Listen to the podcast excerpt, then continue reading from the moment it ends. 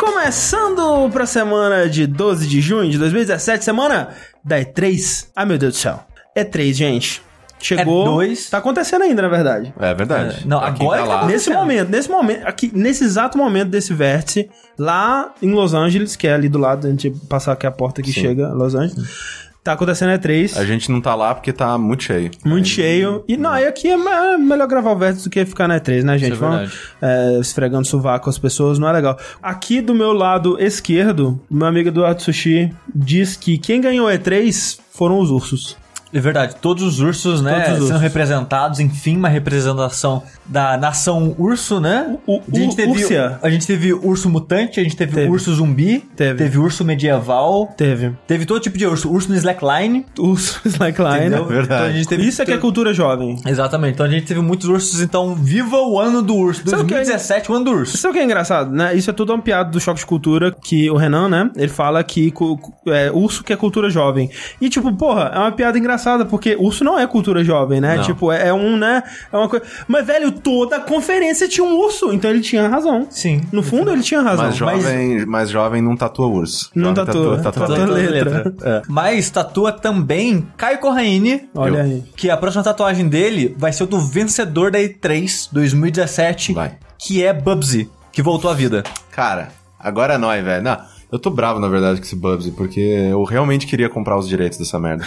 e eu fui atrás, não, tipo, foi em 2014, eu acho, que eu comecei a, a futucar, aí eu vi que a Colade tinha sido comprada por uma outra empresa, e aí essa outra empresa tinha sido vendida para um grupo de, investi de investidores que comprava IPs, e aí eu tinha perdido. Só que aí esse grupo de investidores foi comprado por uma empresa chinesa Sim. que fazia exatamente a mesma coisa, só com mais dinheiro. Tinha mais de chinês, tem mais dinheiro, né? Não tem como competir Tem com os chineses. tantos, né? E, né, completando nosso trio, nós temos aqui André Campos, que definiu como vencedora da E3 a EA, porque gosta muito de fifinha. Gosto pra caralho, cara. É. Você viu a redondeza daquela bola? Porra, Era uma bola muito redonda. Switch? Eu fico muito, muito triste que você não pode amarrar o, o Joy-Con no pé e dar umas bicudas. Porra, aí sim, não, só ano que vem. Ano que vem. Tamanha inovação só no FIFA 2019, vamos lá, né, Exato. gente? Mas então, gente, esse é o nosso podcast especial da E3 2017. E uma coisa importante a se notar, André, é que a gente está gravando esse podcast durante a E3, como você comentou na abertura. Exato.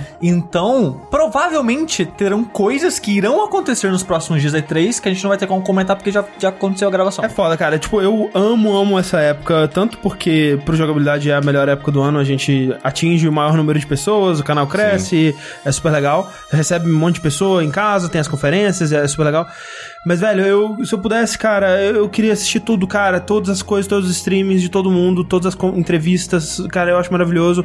Ouvir os desenvolvedores falando e, e vendendo o peixe deles e, né, toda aquela, aquela festa bonita. É legal porque tem muitas é, entrevistas É. e você vê mais da produção do jogo e é uma época que acumula tudo isso. Não é só nenhum festival, né, de trailers e anúncios que a gente tem na- nas conferências principais, mas tipo, eu e o André já tava vendo uns vídeos durante o dia, né, pra gente poder falar melhor. E tem ótimas entrevistas, tipo, tem um, uma, uma palestra, digamos assim, um, um- evento num palco da Sony que durou uma hora Sim. de entrevista com quatro pessoas envolvidas na produção do novo God of War. sabe? É, e tá tendo vários painéis, assim, sabe? Sim. Tipo, cara, tudo uma hora. Então, sobre os do jogos. Crash, né? do- sobre o- a criação do Crash lá em 90 e pouco, sabe? Então, Inspirações. né? exato, é muito legal isso, cara. É muito, muito foda. Então, assim, eu queria ter mais tempo. A gente não conseguiu assistir tudo. Então vai ter, né, coisa que a gente não de vai fora, saber falar É. profundamente, mas. É, né? É, é- é o jeito. Futuramente, se tiver alguma coisa muito importante que sair dessa 3, a gente fala num, num futuro vértice. Sim. E, né, infelizmente, a gente não vai falar de notícias super importantes como o anúncio do novo Bubsy. Não, E- infelizmente não vai ser hoje. E do jogo da Turma da Mônica sendo vendido por 130 reais. 130 reais aqui no Brasil. Jogo da família Do Mega Drive. Vai relançar, até que tá vai relançar. Não, não, eu sei que vai relançar, mas 130 reais 130. A gente vai, é, conferência em conferência, dando... na ordem. Na ordem, dando algumas das nossas impressões. Sim. É, mas antes disso, é bom destacar que essa foi a primeira E3 que realmente foi aberta ao público, né? Pois é. todo ano tinham formas de mem não membros da imprensa entrarem, porque a gente já comentou sobre isso, né? A, a E3 é um evento para a imprensa, para os comé o comércio, né? Para Sim. fazer negócios, basicamente. de lojas, É. é, desenvolvedores em geral, no caso, que iriam pra lá pra conversar com publishers, Isso. né? Às vezes tentar arrumar aquele esqueminha. Um festival de contatos. Um festival de. Isso. É, um É, festival o, é de o lugar que você mais tem que levar cartão de visita do mundo. É o lugar que você- onde você mais troca o zap. Né? De modo geral, você conseguia entrar como é, um visitante, né? Um entusiasta, é, às vezes como um- numa promoção de uma publisher, às vezes, né, de alguma É, sempre forma. tinha algumas pessoas. Sempre tinha uma assim. forma de você entrar. E lá mesmo, lá dentro mesmo, eles meio que organizavam essa baguncinha, dando prioridade à imprensa, porque se você mostrasse a bad, você furava as filas e tal. Exato. Porque, né, tinha realmente muitas, muitas, já muitas pessoas, pelo menos nas que eu fui, pra é, testar as coisas ali no show floor. Mas esse ano foi o primeiro ano que você podia comprar um ingresso diretamente, né? 250 dólares. Olha. É, Mas pra- imagino que foi limitado, né? Foi limitado, foi um número, acho que foi 1.500, alguma coisa assim, um número relativamente limitado de ingressos, mas que acabou sendo uma experiência terrível para todo mundo envolvido, né? Porque a E3 ela não cresceu para acomodar esse número maior de pessoas. Não sei se foi 15, é, 1.500 ou 15 mil. 15, 15. E Pô, mais gente que minha cidade natal, porra. Pois é. Então, Cara, 15 mil pessoas é gente pra caralho. lotou de uma forma é, é, que o, o, o, o, né, o lugar não estava preparado para receber. É que, assim, é, falando, né, de como pessoa que já foi, nos anos que eu fui, ainda eram anos, tipo, grandes e tal, tipo, né, ainda era uma E3 super lotada. Uhum. Nos anos que eu fui, a média ainda era, sei lá, 50, 60 mil pessoas. Isso só contando imprensa, lojistas e, né, pessoas da indústria. Então nem era todo mundo que estava interessado em ficar ali é, para testar alguma coisa no show floor ou tal. Muita gente só vai e olha ali, ah, esse aqui tem mais fila, deixa eu colocar aqui para aumentar a pre-order dele. Ah, esse aqui é meio que, né, tem muitas Sim. pessoas que fazem isso. O Convention Center em Los Angeles, ele é muito grande. Pensa no, na BGS, só que duas. É, tem dois, dois, lugares, galpões, né? Dois Tem galpões. o, o leste e oeste e só que algumas das, das empresas maiores, como EA, Uhum. acho que a Activision também, elas arparam, elas saíram. Sim. Ou seja, elas liberaram mais espaço para outras empresas. Só que, mesmo assim, quando você olha no, no mapa do show floor, é, o espaço de empresas gigantes como Sony, Microsoft, Nintendo, é, essas que ainda estão ali, não cresceu. É. E, tipo, não comporta. Não comporta. sabe? Fila, a- fila pra todo lado é, e, e não tem espaço pra circular e fica todo mundo né, agarrado no meio ali. Sim. E, e é, é, é foda, né? Porque eu entendo total que né, a E3 quer ganhar dinheiro, ela precisa de dinheiro pra continuar existindo, afinal de contas. É, mas. Né, talvez eles devessem ter pensado em uma coisa tipo dia pra imprensa, dia pra, pro eu visitante, que nem A- outros. A TGS, assim. Pois é, não, é, até sei lá, BGS é assim. A né? BGS tem Então- dia de imprensa, sabe? é, então é, um, é a Gamescom também, se eu não me engano. Enfim. Eles consideram, se não me engano, sim. Mas ó, vamos pras conferências então. É, antes da gente partir pra primeira, que foi a da EA, a gente tem que fazer uma menção honrosa aqui. É Uma conferência que não, não anunciou nada, mas foi a real vencedora em nossos corações, foi a Devolver. Foi. Que foi, na verdade, por acaso que a gente conseguiu assistir, né? Que foi, aconteceu depois da da Bethesda.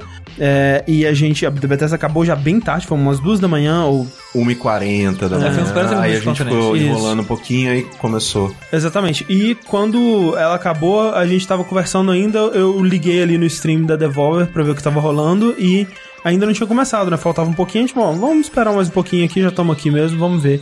E foi uma coisa maravilhosa. Foi, foi a melhor escolha que a gente fez na E3 toda. É. Foi bom mesmo. Porque teve um começo estranho, né? O pré-pré-show deles. Que foi o, o, o modelo que eles é, colocaram pro resto, né? Sim. que era tipo, tipo uma uma pagada meio talk show, né? Um cara num, numa mesa principal com a galera no sofá, né? E tava parecendo divertido até. Se a gente, né, tivesse assistindo por conta própria, ou, né, parece que aquele Sim. pessoal lá são personalidades da internet, se a gente conhecesse eles, talvez tivesse te aproveitado mais. o negócio é que essa parada, né, do talk show, entre aspas, foi meio que só um streaming. É, um streaming é. zoeira. Sim, porque, tipo, eles nem apresentaram jogos novos, Foi né? uma piada Era só muito protótipo. longa. Foi uma e- piada muito longa. e coisa assim. E a piada era emendar as conferências, porque começou quando acabou a da Bethesda, duas da manhã, e acabou quando começou a do PC, uma hora da tarde no outro dia. Foi isso. Então, foi acho que 11 horas de um improv louco dele, sabe? É. Fazendo uma coisa Caralho. louca. Como, como se estivessem apresentando coisas super importantes, né? Sim. Pra, pra E3 e tal. E a Mas- conferência em si foi uh, absurda. Exato, né? porque né, isso que a gente tá falando foi tipo meio que o Treehouse, assim, deles, Uhum. né? Que é eles ah, jogando e apresentando jogos, entre aspas, né? Que eram só protótipos e coisas canceladas. E a apresentação mesmo, né? A conferência, digamos assim, deles mesmo, foi, eu acho que a melhor coisa que eu já vi na E3 até hoje. Eu acho também, cara. Foi, foi muito bom porque foi é, grava- pré-gravado, né? Então Sim. tava, né, super. Porque eu, eu tava pensando até, tipo, quando a Devolver anunciou, né? E a gente sabe que a Devolver tem essa fama de ser ah, super doidinha, descolada e, e engraçadinha e tal. Tira sarro de si próprio. É, e aí eu pensei, cara, eles vão tentar fazer uma coisa engraçada e vão, vão cair com a cara no chão, vai ser triste, sabe? Porque é difícil, sabe? É, é- é as pessoas que estão assistindo têm uma expectativa, ao vivo você tem aquela coisa meio estranha, se a pessoa não tiver um domínio completo, se não for um comediante, né, super experiente, ele não vai conseguir lidar é, e vai ser muito ruim, né? Mas eles fizeram uma coisa gravada, editada, né? De uma forma que até não funcionaria se não tivesse sido, né? Porque... Sim, por- porque o parte da graça era os cortes pro público falso. Isso. Porque, como né, que a gente comentou, foi gravado sem um público, né? Mas meio que num palco, ou algo simulando um palco. É, e tinha um público de B-rolls, né? Tipo, Aham. desses vídeos que você compra já, Sim, stock genéricos. footage, né? Então, eles ficavam intercalando coisas que a mulher falava com cenas de um público fake do caralho, sabe? Sim. E tinha cenas reutilizadas e era muito engraçado. E o público era major- majoritariamente é, pessoas velhas, né? Idosos. Ah, Tipo, mas com umas crianças também muito aleatórias. É que eram meio, dois assim. takes diferentes, né? Um do, do- da, da galera, que era aquela redoma meio, É. curvada, que tinha um monte de velho. É, E a outra de uma galera como se fosse fingindo que tava assistindo um filme no cinema. sim. Tipo, comendo pipoca, É. o cara dormindo. e, tipo, é, assim, funcionou porque foi rápido, entregou o que queria. Tipo, ó, essa aqui é a piada. Plá, plá, plá, plá, plá, foi. Eu acho que funcionou ainda mais porque a gente não tava esperando Não nada. tava, é, Nada. foi totalmente inesperado. E, e aquela coisa assim, cara, o que tá acontecendo, sabe? Até a gente entender o que que tava acontecendo foi, foi muito mágico, assim. E, tipo, né, é, é, é totalmente uma paródia de uma Conferência conferência, de né? Do, zoando, tipo, ó, os early access estão cada vez mais early, né? As pessoas se empolgam por porra nenhuma e ficam, ah, toma meu dinheiro, esses memes idiotas. Sim, jogando dinheiro na tela. É, e aí a apresentadora, né, que, cara, eu não sei quem é aquela mulher, mas ela é maravilhosa. Meu Deus do céu, é muito é diretora de sinergia. É, que ela entra, né? E aí o pessoal aplaudindo, e ela, "Ah, oi, muito obrigado, obrigado. Cara, continua eu acho que aplaudindo. aquela foi a melhor piada. Sim, que ela, ela saca a arma e começa a tirar pra cima, né? E aí, naquele momento a gente entendeu, ok, eu sei o que é isso e eu, eu quero. Eu, E eu tô dentro. Eu, estou feliz por estar aqui, sabe? É, então, é, foi muito foda. é, e parabéns a Devolver. Espero que tenha alguma coisa parecida ano que vem. Sim. É, Mas legal. o foda é que um, agora tá esperado. já. Exatamente. Um, É. não tem. é, vai ser muito difícil superar isso. E outro é meio que a gente já espera. Tipo, a gente vai ficar julgando, comparando com a do ano anterior, sabe? Sim, e isso sim. vai fazer ser difícil, sabe? Exato. Mas é muito louco isso ter existido porque. Eles é, anunciaram e cancelaram a que teria algo na E3 várias vezes ao longo dos últimos meses. Sim. Então, eu não sei qual foi o processo disso, por que, que eles estavam desistindo. Porque parece que eles fizeram tudo isso em parceria com o Twitch, né? Sim, Uhum. exato. E- É, o, pessoal, o pessoal falou que alguma daquelas pessoas que tava lá no sofá era. O, o do entrevistador, entre É. aspas. É o cara que tava, né, bebendo sof- o, o, o café, e Café. jogando no computador, Sim, sim. coisas assim. Parece que ele é um dos fundadores do Twitch, Ah, né? Então, Ah, ok. Faz sentido. é, então, o Twitch ele meio que ajudou a financiar toda a, a produção, né? E essa parada. Então, talvez isso foi a última coisa que, não, beleza, então vamos fazer de vez mesmo. Uhum. E talvez esse faltava esse tipo de investimento em cima deles. Mas, cara, maravilhoso que existiu. Sim, né? sim. Mas agora vamos pra conferência de verdade. Vamos conferência de verdade, Vamos. porque começou com a da EA, e a da EA, ela foi uma conferência típica da EA, só que eu acho que até um pouco acima da média, né? Porque é, a EA, costumeiramente, ela apresenta, né, nos últimos anos ela tem apresentado aquelas coisas que a gente tá esperando da EA, né? Jogos de esporte, Star Wars e, né, uma coisinha nova aqui e ali, mas nada muito impressionante ou muito bombástico, né? Mas esse ano teve um dos meus jogos favoritos da E3 inteira lá, que foi o A Way Out, né? Sim.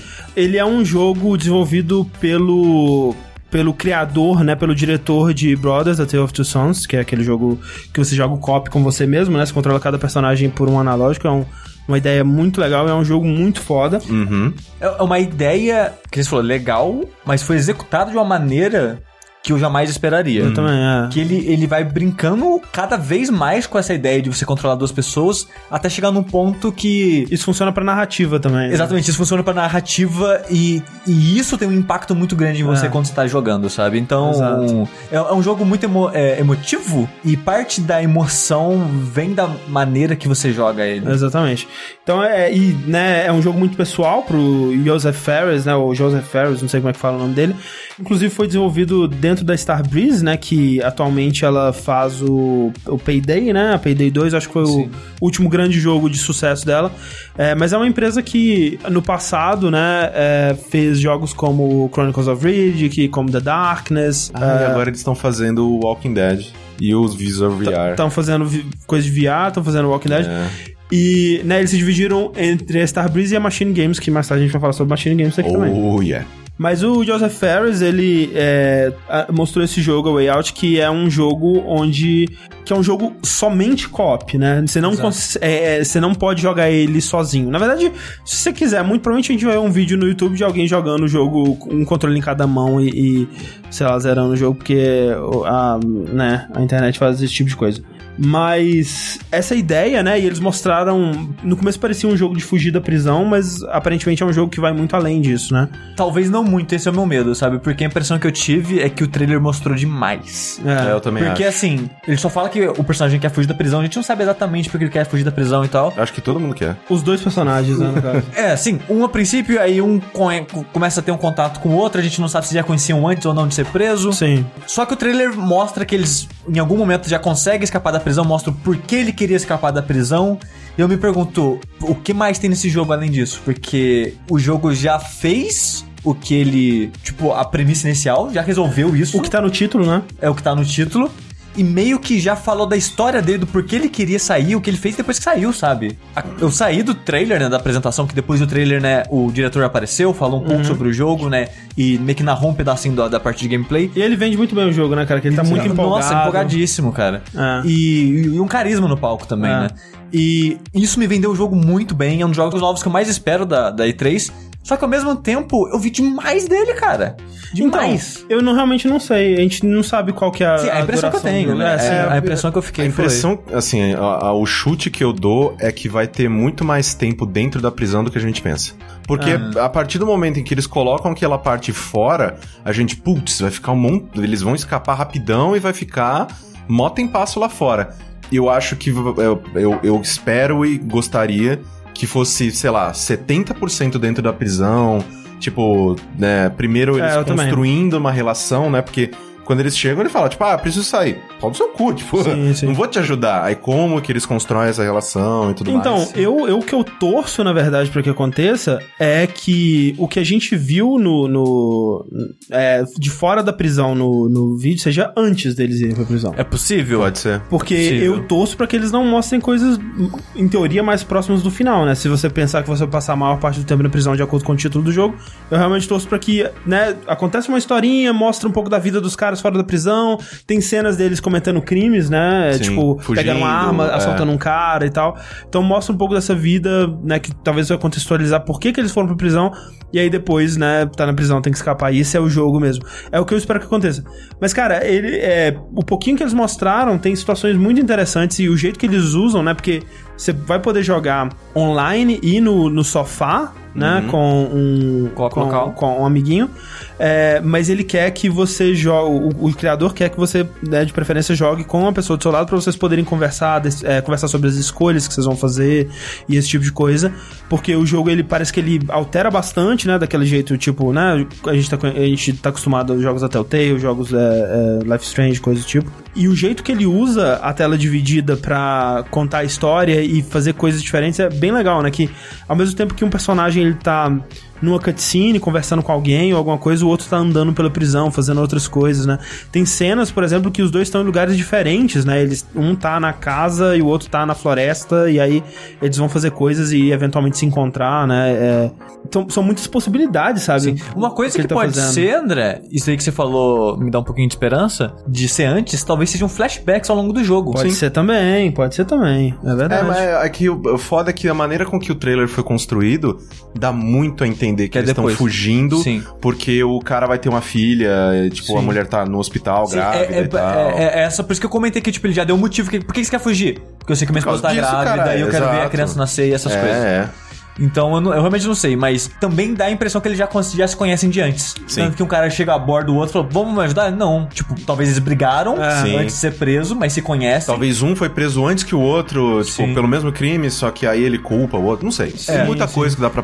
Mas parece legal o jogo. Sim. Provavelmente, eu acho que vai ser uma experiência curta, É, eu também Uhum. acho que sim. mas... Pelo jeito que ele tava falando, ele quer que você comece e termine com o mesmo parceiro de co-op, então deve Sim. ser algo que dá pra sentar e terminar de uma vez só. Sim, e... Mas Brothers também é um jogo curto, são Ah, umas 4 sim. horas. Não, ser curto não é problema nenhum, Não, cara. não, de Não, forma é alguma. ótimo. Eu até preferiria que esse tipo de história fosse curta, porque eu tenho medo de ficar cansativo ou Sim. se prolongar demais, sabe? Sim, mas é, é muito legal, né? Que as ideias que ele tá trazendo pra um jogo desse tipo, que você não tem muito co-op onde os dois jogadores eles estão fazendo coisas completamente diferentes, né? É sempre um colaborando com o outro e esse tipo de coisa.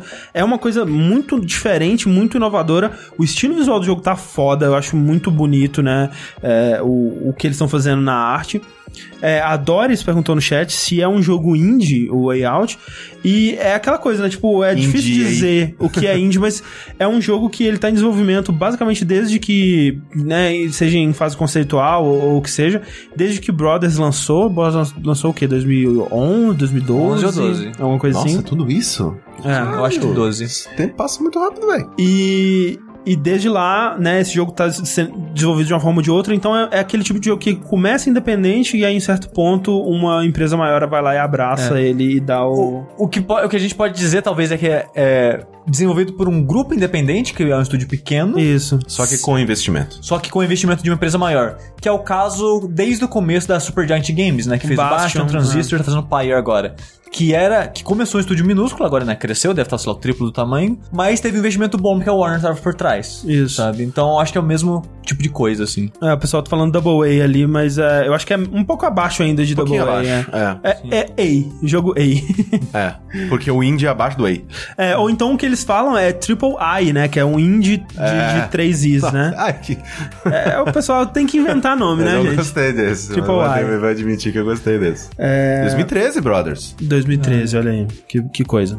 Outro que foi mostrado que eu também me empolguei bastante foi o Need for Speed Payback. Pra quem não sabe, assim, da, da- do histórico de Need for Speed, ele... É, por boa parte do tempo dele, ele foi desenvolvido por um estúdio chamado Black Box, que pegou a série lá no começo dos anos 2000 e fez... Né, todo Need for Speed que você cresceu amando, é, Underground, Most Wanted, é, essas porra tudo aí foi ele Hot que fez. Pursuit, Hot primeiro. Pursuit, é. Acho que o segundo Hot Pursuit, o primeiro é dos anos 90. O primeiro de se não me PS1. engano. É. Ah, tá. Isso do, no caso na, na PS2 pra frente. É, exato. Tá. É. O que aconteceu é que Need for Speed é, virou uma franquia anual e ah, o jogo anual não dá, eventualmente, né? Tipo, teve.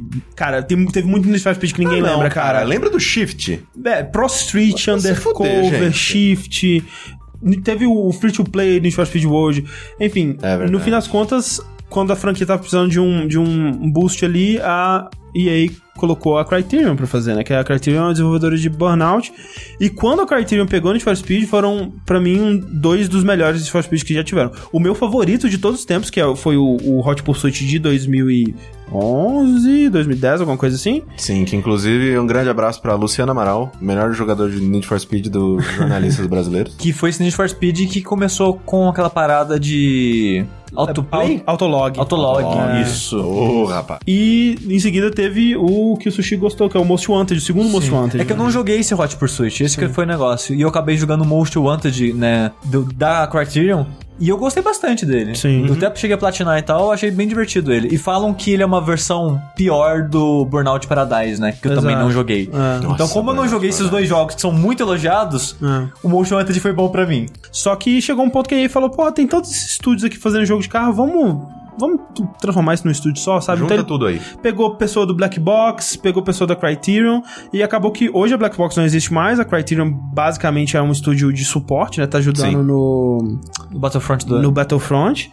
É, E surgiu a Ghost Games como, quase como o espírito dessas duas. E eles fizeram, é, ano retrasado, aquele Need for Speed, que é só Need for Speed, que era com atores e tudo mais, É, que eu gostei bastante até. É, ok, ok. Um bom jogo. Assim, é um jogo muito bonito. Sim, e eu gostei bastante dele.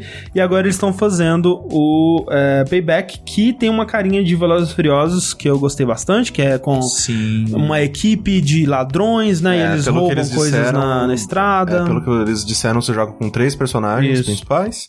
Cada um tem tipo uma especialidade, É. um é mais pra corrida, um é pra fugir da polícia, um é pra é, drag, drift, essas porra assim. É, E, e, assim, a pegada que a gente viu do, do vídeo que eles mostraram, né?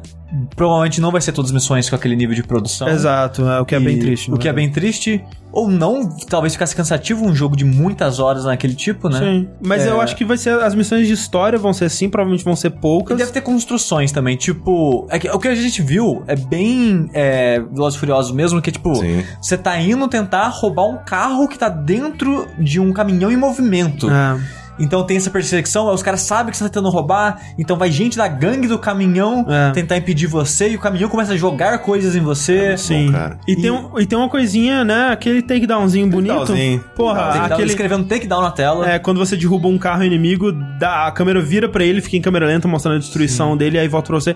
E eu descobri, cara, destruiçãozinha, porque são carros licenciados, não pode destruir muito. Não pode dar PT em carro licenciado, gente. É, mas, cara, eu, eu percebi que eu gosto muito disso em jogos, tipo esse momento de respiro. É o que acontece no Doom, por exemplo. Sim. Que é quando você tá na ação desenfreada, você tem um momentinho de respiro ali, que é aquela execução brutal do Doom, né? É, que você tem um tempinho pra respirar, pensar no que você vai fazer em seguida. Uma fração de segundo. É, tipo, o Mark of the Ninja tem disso também, que você para no ar, você vai calcula o seu movimento e faz o que você... E eu acho fantástico, cara, acho muito bom. É. E, e tem um momento, e termina com um momento ótimo, né? Que a mulher que tava no. Ela sai do seu carro, ela pula um caminhão. Exato, e rouba o carro de lá e você muda o controle pra ela É. com o carro roubado. Então, uma parada bem cinematográfica, assim, que ficou muito, muito legal. Eu tô cagando pra Need for Speed há muitos anos aí já. E fiquei interessado nesse daí, porque parece ter uma pegada bem interessante. Mas, no final das contas, é uma cidade aberta, como é há um bom tempo já, desde Sim. o do Paradise, do Burnout Paradise. Provavelmente vai ter um monte de missão, missão bucha, tipo, ah, a gente precisa se infiltrar em algum lugar e crescer no ranking, ou sei lá, fazer É, o quê. Ah, sempre vai ter ranking. Então vai ter muita corrida genérica e, sei lá, cada 5, 6 corridas genéricas vai ter uma da história bem produzida assim. Sim. Mas, mesmo imaginando, né, posso estar totalmente errado, cagando regra aqui. Mas só de ter algumas missões desse tipo de produção já me deixa mais desanimado, sabe? Sim, sim. Porque no Need for Speed anterior, com o FMV, eles tentaram introduzir história fora do carro, né? Você É. acabava as corridas, tinha os filminhos, né, com atores de verdade e tal. Só que agora eles vão tentar passar a história durante a corrida, né? Com coisas acontecendo, ações. é, eu imagino que também- interessante. Eu imagino que também vai ter a outra parada, né? Sim. Mas também com é, basicamente cutscenes durante as corridas, né? Sim. Então, é, É um jogo de aventura dentro do carro. Exato. É, além de Need for Speed, né, nós tivemos os jogos de esporte, o Madden, o FIFA e o NBA, todos os três com um modo história, né, entre aspas. O NBA um pouquinho menos, né, que ele vai ter uma coisa lá do, do tipo NBA Street ali, que você vai poder... Mas é a mesma coisa. É, tipo uma coisa. campanha, né? Joga igual, isso que é triste. É. E o FIFA continuando o The Journey Sim, lá do... Continuando a história do Alex Hunter, porque É. ela acaba de um jeito um pouco. que eu achei um pouco é, decepcionante. Hum. Ou a campanha. Que tempos, né? A gente discutindo a qualidade da campanha single player de um jogo de futebol. Mas. Mas é... esperado, né? Porque eles sabem que no ano seguinte vai ter outro é que- jogo, e sim, então sim, eles querem Mas continuar, é que né? eu sinto que eles podiam ter ido um pouquinho mais. Aham. É que ela acaba bem num, num ponto assim de. É, num cliffhanger. Que Sim, tipo, ah, você conseguiu fazer isso, agora vai. É, Não, não vai. Não é vai. isso, acabou a história do Alex Hunter. Mas eu achei bonitinho que eles falaram, tipo, ah, o Alex Hunter fez mais de 3 bilhões de gols na É. sua primeira temporada. Sim. Eu sempre acho esses números muito imbecil, cara. É, eles É, pegaram, né? Tipo, todos os jogadores que jogaram. É, mas eu acho que a grande surpresa mesmo, que, né, pra nós aqui, pelo menos pra mim não faz, é, não, não tem nenhuma diferença, mas é interessante que a campanha agora do Madden também, né? Sim. Que- Uhum. E eles conseguiram o Mahershala Ali lá, do cara do Moonlight e, Sim. né, o do House of Cards e tal, antes dele ganhar o Oscar, né, cara? O que foi um... Então o cachê foi menor. Eles devem estar felizes demais, velho, porque eles devem ter pagado pro, é, tipo, o cachê de um cara de série e agora eles têm um cara de Oscar no jogo deles, então eles devem estar felizes pra caralho. Nossa, mas vai vender tanto esse Madden. É. Jesus Cristo. E a diferença, né, é que essa, é, pelo que eles disseram, esse modo história ele vai ser bem mais contínuo. Tipo, eles disseram que durante o modo história inteiro não vai ter load, por exemplo. Então vai ser é, de uma coisa pra outra e, e, é, né, porque o FIFA ele tinha, ah, agora vamos treinamento, aí tem o treinamento Sim, sim. e tal.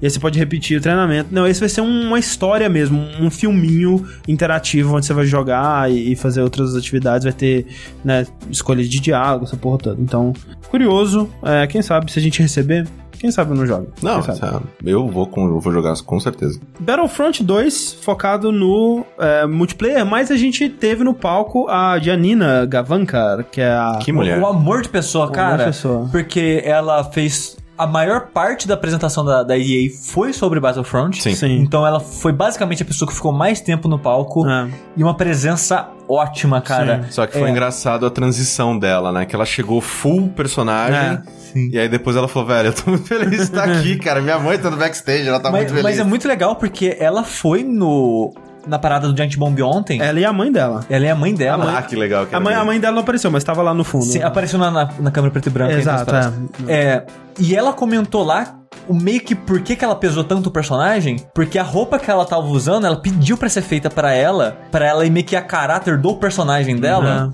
Só que a, a roupa tava chamando muita atenção. E as pessoas iam falar, ah, só uma mulher bonita no palco. Então ela, tipo, não, eu tenho que provar que, tipo, não, eu sou Sif, não sei o que. Então ela, pra provar, tipo, pra fazer jus à roupa que eu tô usando, tem Sim. que fazer jus ao personagem. Porque também a roupa dela tinha um, um pouco de, de- um- alguns detalhes, tipo, que me lembrava o Kylo Ren, assim, tipo, Sim. tem- tinha umas coisas assim que parecia bastante. Aí, por causa da roupa dela, ela falou, não, tipo, eu vou ser a personagem, mas só que ela acabou quebrando isso no Ela meio. quebrou, ela ficou muito E, feliz. e o que eu gostei muito desse. é, desde, desde que anunciaram esse modo história do Battlefront, eu tô. Ah, ele- o Bersange falou que ela fez True Blood. Olha aí, ela fez também Far Cry 4, pelo que ela contou. Ela, Isso eu não lembro quem. Eu não sei ah, ela era irmã do, do, do cara, lá. Um do- das, das escolhas lá. Ah, eu acho que sim. era Talvez, irmã do talvez. cara da Resistência. É possível. quem. Desde que anunciaram, então, mostraram o trailer lá, eu tô bem animado por esse Battlefront, Sim. que tudo que eu queria, né, porra, Battlefront foi um bonito pra caralho, me dá uma história, eu quero jogar single player, me dá, deixa, eu, deixa eu ser feliz no universo Star Wars. Esse vai ser isso, né, vai ter uma, uma campanha e... é, parece que eles estão realmente tentando fazer uma coisa, né, é, bem Trabalhada, trabalhada, né? Sim. Porque... Não é, não é de qualquer jeito só pra estar lá. É, Pelo menos é que- pelo que ela falou, né? Sim, que ela tá falando que, né, vai ser sobre esse Infernal Squad do... do, do- Vai ter livro sobre eles, é, né? que já, já tem um livro, na verdade, que ainda não tá à venda, mas ela teve acesso e tal, então ela leu o backstory desses personagens e, E- todos os atores estão tentando, né, se enturmar pra ter uma química legal. E é legal que e- o audiobook do É. livro é feito com os atores do jogo. Que legal. Na verdade, cara. vai ser feito por ela só. Ela, Só vai, ela? ela vai fazer todas as vozes, é. Caraca. Eu sinto que o, o Battlefront primeiro. Ele era um jogo muito legal, só que os mapas não ajudavam muito. Tipo, tinha muitos mapas que eram é, bem simples e. é, você sabia exatamente como você jogava neles. Nesse que eles demonstraram, né? Que é um, um- um mapa em Nabu. É, é, é na- Theed em, em Nabu do, Nabu, do, né? do episódio 1. É, é muito interessante você ver, tipo, um, um mapa, entre aspas, urbano em Star Wars.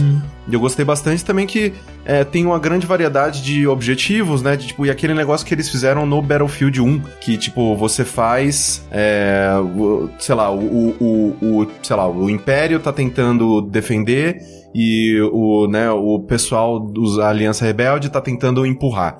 E aí, se eles conseguem, muda o, o campo de batalha pra um pouco mais pra trás, um pouco mais, aí vai, vai mudando.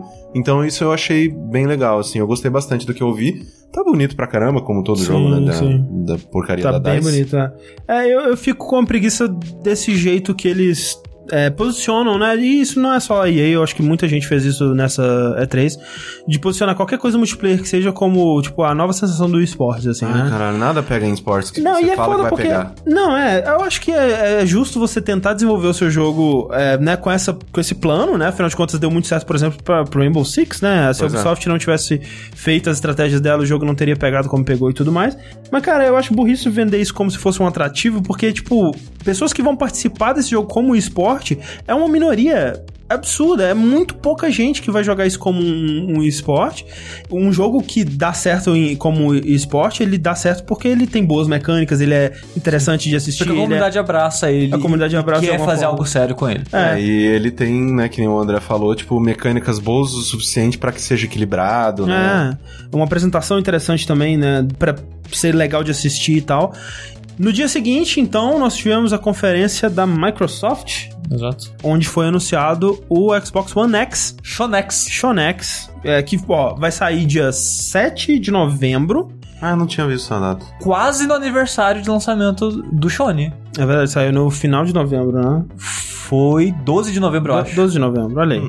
É de 2013, cara. A gente já tá muito tempo Cara, nessa. faz muito tempo, Céu, velho. cara. Muito tempo, A cara. gente tá muito tempo nessa geração.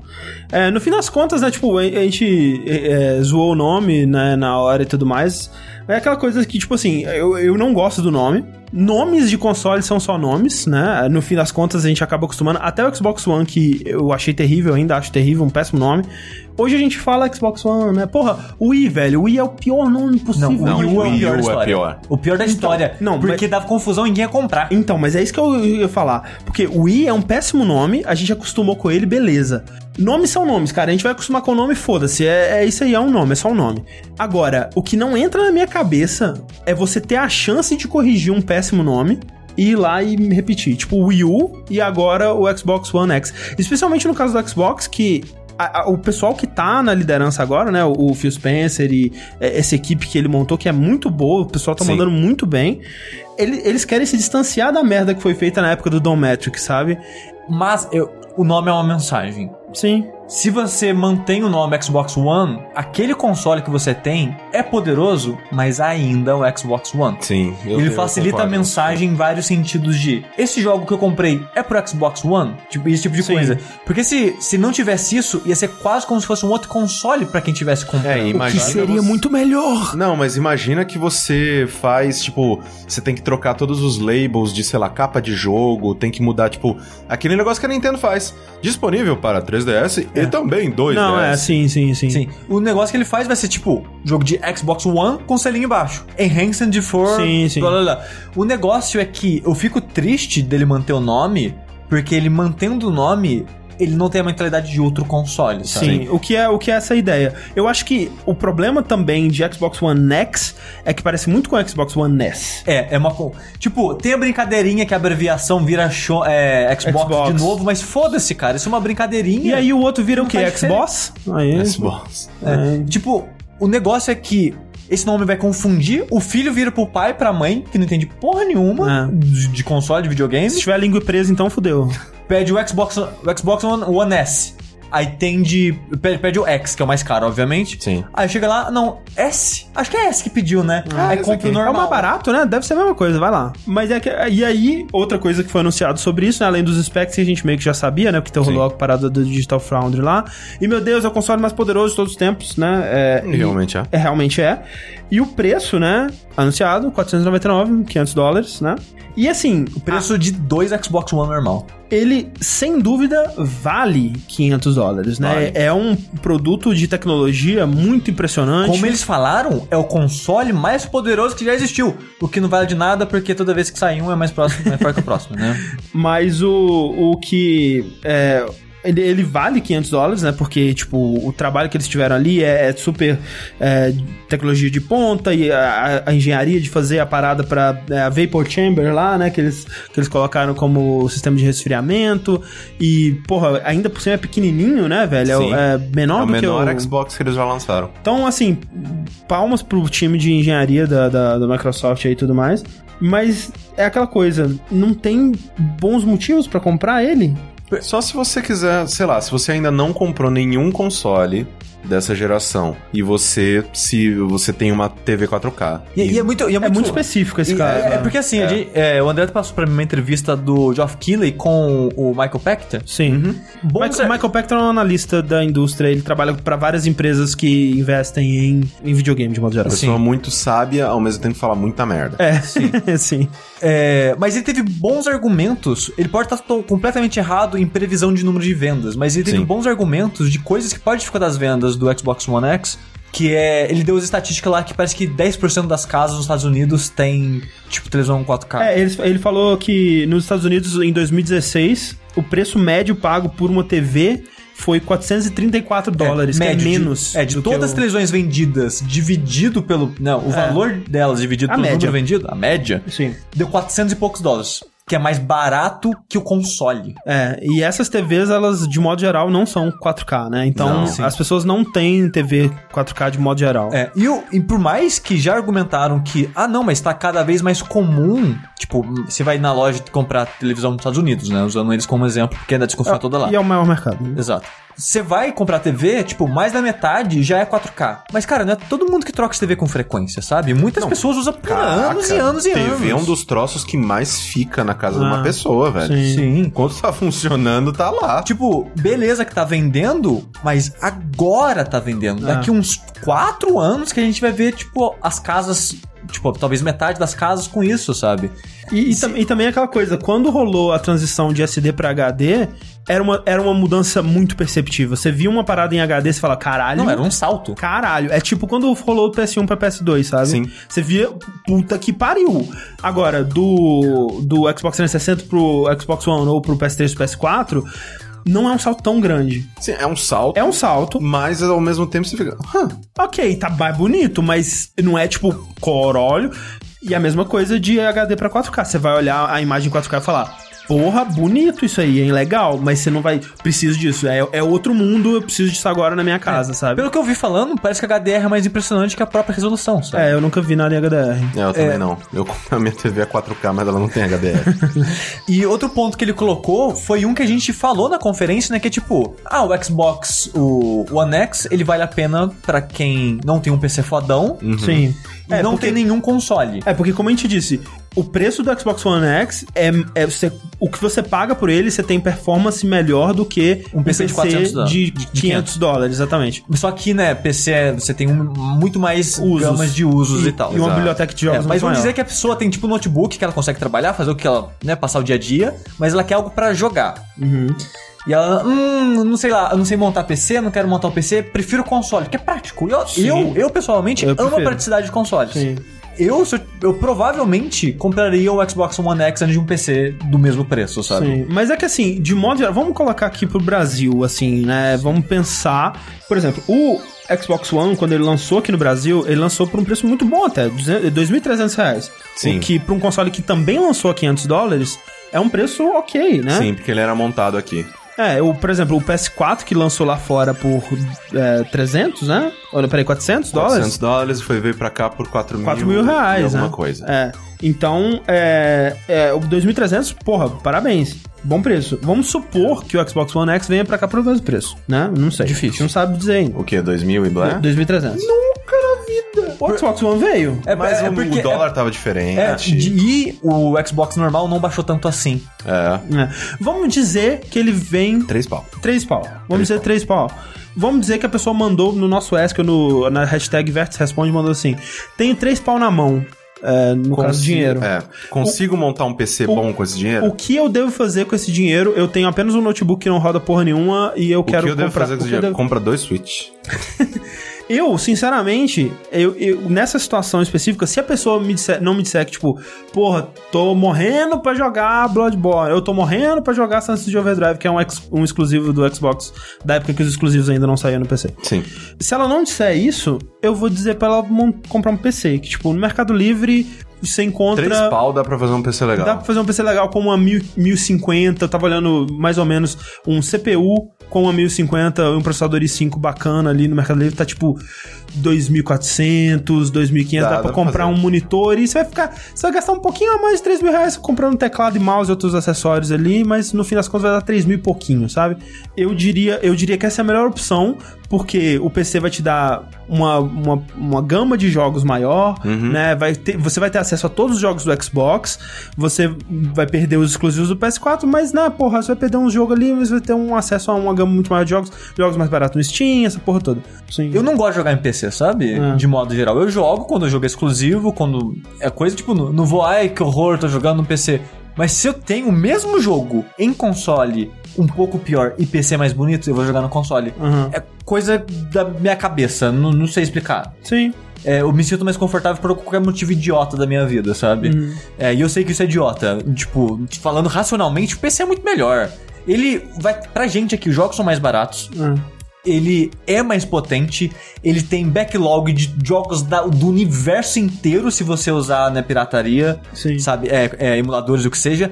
Cara, PC, ele é obviamente uma máquina mais poderosa e mais capaz que um console. Sim, ra- rapidamente. O Daigo Baiano, excelente nick, obrigado. Ótimo, Nico. Ele pergunta se o PC vai ter acesso a todos os jogos do Xbox. Eu acho que de um tempo pra cá, todos, né? Eu, De um acho tempo que pra to- cá, eu acho que desde do... do ano passado, eu acho. do ano passado todos É, saíram, tipo, né? o Porque Gears o Gears 4, Rising já saiu, saiu. Tipo, o Halo Dead 5 Rising. e os jogos anteriores aí do lançamento. Todos os jogos da conferência desse ano são pra PC também. É, muitos desses ainda não saíram, né? Tipo, Halo 5, eu acho que Sunset Overdrive também não, Não. E, e não deve sair.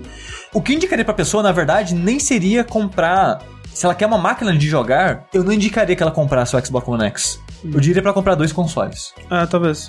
Compra um Switch ou um Sony. Compra um Switch um PS4. Compra um PS4 e um Sony. Que sai 3 mil reais, cara, também. É, então, sabe? é, é isso. É esse que é o lance. Tipo, essa pessoa que tem o dinheiro pra comprar um Xbox One X e tá nesse caso do, do Corraine de, de ter uma TV 4K e 3 mil reais na mão e não tem nenhum console, é muito Comprar mais dois. negócio comprar dois, cara. Porque você vai ter acesso a mais jogos e, velho, os mesmos jogos. Esse que é o lance. Tipo, o, o que eu falo que o Xbox One X não tem motivos pra comprar para alguém comprar ele é que o que sempre, sempre, sempre, sempre, historicamente, desde o começo dos tempos, o que vende console é jogo, velho. É jogo. E não tem nenhum jogo no Xbox One X que não vai ter em outra plataforma. Nenhum, cara. Tipo, todos os jogos vão estar em outras plataformas. Vão estar mais bonitos no Xbox One X, com certeza. Vão tá, vão rodar melhor e tudo mais.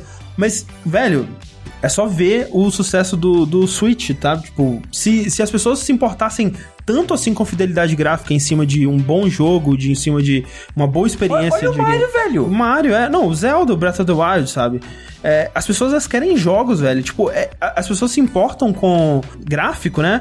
Quando não tem jogo ainda, por exemplo, quando tava pra lançar o Xbox One e o PS4, ah, o PS4 vai fazer 1080p, Xbox vai fazer 900. Porque não tinha jogo ainda pra comparar, sabe? Quando passou a ter jogo, a- o comparativo é jogo, cara. Tipo, é, é jogo que vai vender console. E é, é por isso que eu vejo que, tipo, só uma pessoa muito entusiasta por gráficos que quer muito jogar os exclusivos, mas os exclusivos vão sair no PC também, sabe? Exato. Então, tipo, É uma pessoa que quer gráficos, mas não quer PC. É, é, basicamente que é, tipo, isso. ela tá aversa ao conceito de PC, mas ela quer muito gráfico. Exato. E comentaram ali no, no chat, tipo, pô, nos Estados Unidos tem gente que compra a placa de vídeo de mil dólares, por que não vai comprar um console de 500? Cara, é um público muito, muito, muito, muito, muito, muito pequeno Sim. que compra é, placa de vídeo nesse nível, sabe? Sim, a gente sabe que o Xbox vai vender alguma coisa. Ele vai vender pra um público, sim. Assim, eu ainda acho muito esquisito o Pro vender tanto. E nem tá, mas não tá vendendo tanto também. Ele é um é a cada É, cinco... 20% do 20%. 20% dos PS4 vendidos atualmente é um Pro. Mas Eu então, acho não- absurdo mas, já. Mas não é- eu não acho tanto assim. É, é grande, eu acho Pra grande. mim ia Eu ser, esperava tipo, que seria menos. Cincão, assim, tipo, 5% e olha lá. Não sei, tipo, pra, pra, pra ele ser sucesso, ele teria que ser o substituto do PS4. pra Ah, não, mim. sim, Não, só sim. que... É, tipo, é a mesma coisa que quando você pega o, o, o Slim da... da... O negócio é o preço, né, cara? Que, tipo, pelo preço dele, eu acho que ele tá vendendo bem. Porque o PS4 é 250, ele tá 400. Não, eu, eu acho que pela proposta dele ele tá vendendo bem, porque também não tem motivo pra você comprar um PS4 Pro. Não. O PS4 Pro ainda mais, velho. Tipo, não tem nenhum motivo pra alguém Tipo, comprar um PS4 Pro. Tem mais motivo pra você comprar um Xbox One. Com cer- não, Xbox sim. One X Com certeza. Sim, tipo, PS4 não tem muitos Pro. motivos pra você comprar um Xbox One X, mas menos ainda pra você comprar um PS4 Sim, é, Pro, cara. Se você botou na sua cabeça que não, eu quero um, um console foda, vai pro Shonex, não vai pro Pro. Porque Exato. o Pro perde de tempo, sabe? Em comparação, assim. É, mas, você- o- mas o ideal é comprar um PS4 normal e um Sony normal, velho. Compra isso, você vai ser feliz, É, velho. Ou que nem falaram ali, compra um console e tudo que é jogo que saiu. É, sabe? cu de- enche o cu de jogo. É, o Bruno Amelo falou, um PC que roda 4K 500 doletas, isso realmente não. 4K você Não. não vai ter. Não, Mas cara. é aquilo que a gente tava falando. Só pessoas que realmente querem 4K o máximo possível. E essa, eu acho que, eu realmente acho que são pouca, poucas pessoas que se importam tanto assim com isso, sabe? Eu prefiro jogar uma parada divertida e ter muita, ter muita opção de jogo. é, e pagar menos por isso, né? Então, tipo, eu trocaria fácil um console que roda 4K por dois consoles que não rodam, mas que me dão uma gama muito maior de Nossa, jogos e, e coisas certeza. legais. Também. É, tipo, o console mais interessante no momento pra mim é o Switch, cara. Não tem É, comparação. Atualmente sabe? é. é. Porque você olha, tipo, o Switch, muitos jogos que só vão sair pra ele, e mesmo que seja inferior, é o que você falou, cara. Jogos. Olha o tanto de jogo maneiro que mostraram na E3, cara. Sabe? Então. é- Mario a gente vai chegar lá. Mas, assim, a conferência da Microsoft, eu acho que a gente vai falar no final, mas ela foi, ainda assim, apesar de eu não entender muito bem a estratégia da Microsoft com o Xbox One X, ela foi minha favorita da E3 porque ela começou com isso, mas passou bem pouco tempo no Xbox One X Foi e pra jogo. Foi pra jogo. jogo. E, cara, foi muito jogo, Foi velho. jogo pra caralho. Foi muito jogo. Tipo, eles falaram que iam mostrar 40 e poucos jogos e deve ter mostrado uns 40 e poucos jogos Eu que eles acho que falaram. É, porque teve, é que teve um momento que foi aquele trailer de um milhão de jogos. Um monte de coisa, é, sim. Exato. Vamos dar os, hi- os highlights. Highlights. né? Antes, antes do jogo também eles anunciaram uma coisa muito legal, que é, é, Xbox original em retrocompatibilidade. Isso é É bacana. verdade. que é legal. É basicamente um emulador rodando essa porra, né? É, não, eu acho foda demais. Foda demais você ter um console que joga toda a história Dele. dele, sabe? Tipo, nessa máquina, no Shonex ou, ou no, no Shonen normal. E eles disseram que o Phil Spencer disse que há a possibilidade disso vir pro PC eventualmente. e o que é mais foda Que ainda. não, o que, não- o que não faz sentido! É, eu não entendo muito bem a estratégia da Microsoft, mas eu acho ótimo. Não, manda continua pro PC, fazendo, continua manda pro fazendo. PC que eu acho ótimo. Continua fazendo, continua É, fazendo. porque eu. Eu gosto muito de rejogar jogos antigos que eu não tive oportunidade, ou rejogar jogos antigos que eu gostava.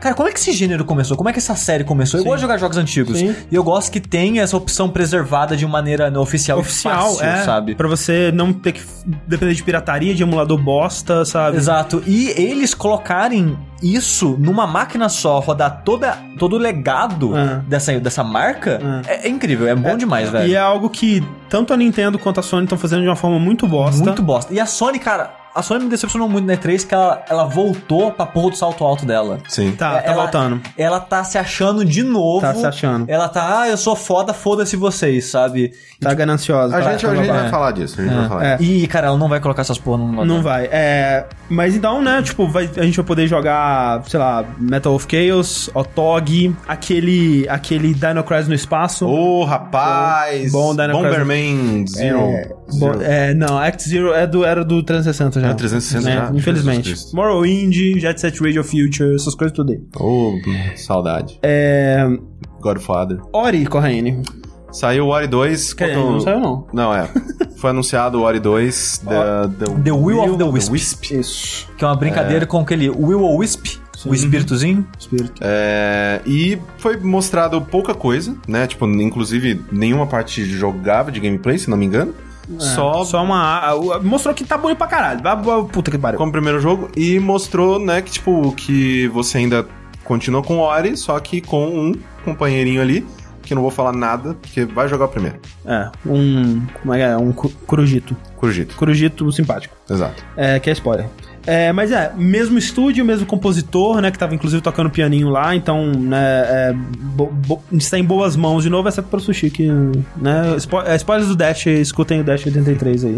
Se eles, se eles melhorarem o combate, aí, ó, pode- olha aí, quem pode sabe? voltar quem pro sabe? Quem sabe? A gente não sabe o que a gente vai jogar ainda. Exato. É verdade. Às vezes o Curujito, cara, Porra. parry e... Perca as asas, Ô, dá asada na rapaz. cara do Vixe. povo. Estilo da coruja do Kung Fu, a gente vai Exato. Life Strange Before the Storm, a gente viu nessa conferência também, que é um prequel de Life Strange, né? Não é o Life Strange 2 que foi anunciado recentemente, a gente ainda não sabe o, Tá sendo desenvolvido por outra equipe. Exato, não é a Dontnod, né? Que a Dontnod agora tá focando em finalizar o Vampire, que deve sair uns trailers dele aí também. Eu não, não sei, cara, Vampire. Eu vi, um, eu vi o, o Ananias me mandou um trailer dele hoje, eu fiquei, ah, eu não sabia que ele era assim. Pois é. É, Mas então, esse, esse prequel do Life Strange tá sendo desenvolvido pela Deck Nine, que é um estúdio que nunca fez jogo bom na vida. Ele vai ter três episódios. Ao contrário de cinco, e não vai ter a Ashley Burt dublando a Chloe, né? Porque ele Mas- vai ser, né? Eu não sei se eu já falei, mas ele vai ser um prequel sobre a Chloe e a Rachel, né? É, pra quem jogou. É por causa da greve. Ah. É, ela, ela tá triste de não poder participar porque ela não pode furar a greve né, do sindicato e essa Ah, coisa entendi. toda. Ok. Mas ela tá envolvida no, pro- no projeto. É, Consultoria, coisas assim. ela tá ajudando a escrever, ela tá participando dessa ah, parte. ok, ok, então é isso. Mas é. E falaram que tá bem ruimzinha a dubladora, né? Eu não cheguei a ouvir. Eu Ela ela, ela tá tentando imitar a, a Ashley, e assim, é até igual uma boa imitação, né? Mas é, o que me dá um pouquinho de esperança nesse, é, ne- nesse, nesse prequel é que o estúdio que tá desenvolvendo é americano, então talvez a gente tenha diálogos um pouquinho melhores, né? Que era um dos pontos fracos do jogo original. É, o que, que você acha de Sea of Thieves, Sushi? Eu, depois de ler mais sobre ele e de ter na entrevista do, do, cara no Giant Bomb, eu tô um pouco mais interessado nele. É, Porque a impressão que eu tinha antes é que ele seria meio Survivor, mas ele é mais Destiny. não, ele é mais Ashley. E isso me deu um pouquinho mais de vontade de jogar ele, sabe? Porque é um tipo de jogo que me agrada um pouco menos. O que, que é o Sea of Thieves? Sea of Thieves é um jogo onde você é um pirata e você Arr. pode ter uma tripulação de amigos e que. Online, né? on- online, exato. E diferente lá do, por exemplo, o Destiny. Uhum. Que você tá no planeta e, e vocês estão lá junto e atira, e é isso, bem tradicional, né? Digamos assim. No Thieves, se você quer pilotar um barco, você precisa da tripulação pilotando um barco, sabe? Vai ter que ficar um cara no manche e o pessoal O ajudando. cara levantando a vela. É, o sim, cara no canhão é, atirando. Um cara que, que tá lá só pra gritar a terra à vista. Exato. Então, É verdade, ele vai ficar lá em cima É. sozinho tomando sol. essa mecânica me parece interessante, de você ter uma tripulação e vocês saírem em aventura juntos e essas coisas. Isso é muito difícil coordenar tudo isso, né, cara? Mas a ideia, né, de você ter um grupo de piratas que vão sair em aventuras e, e caçar baús e tem elementos mágicos, né, que uma parada que o Piratas do Caribe fez e é muito legal mesmo, é essa parada dos piratas e magia, né, dos fantasmas e os Sim. esqueletos e krakens e o que seja. É, como é que chama? É, Monkey Island também. Monkey Island também fez isso.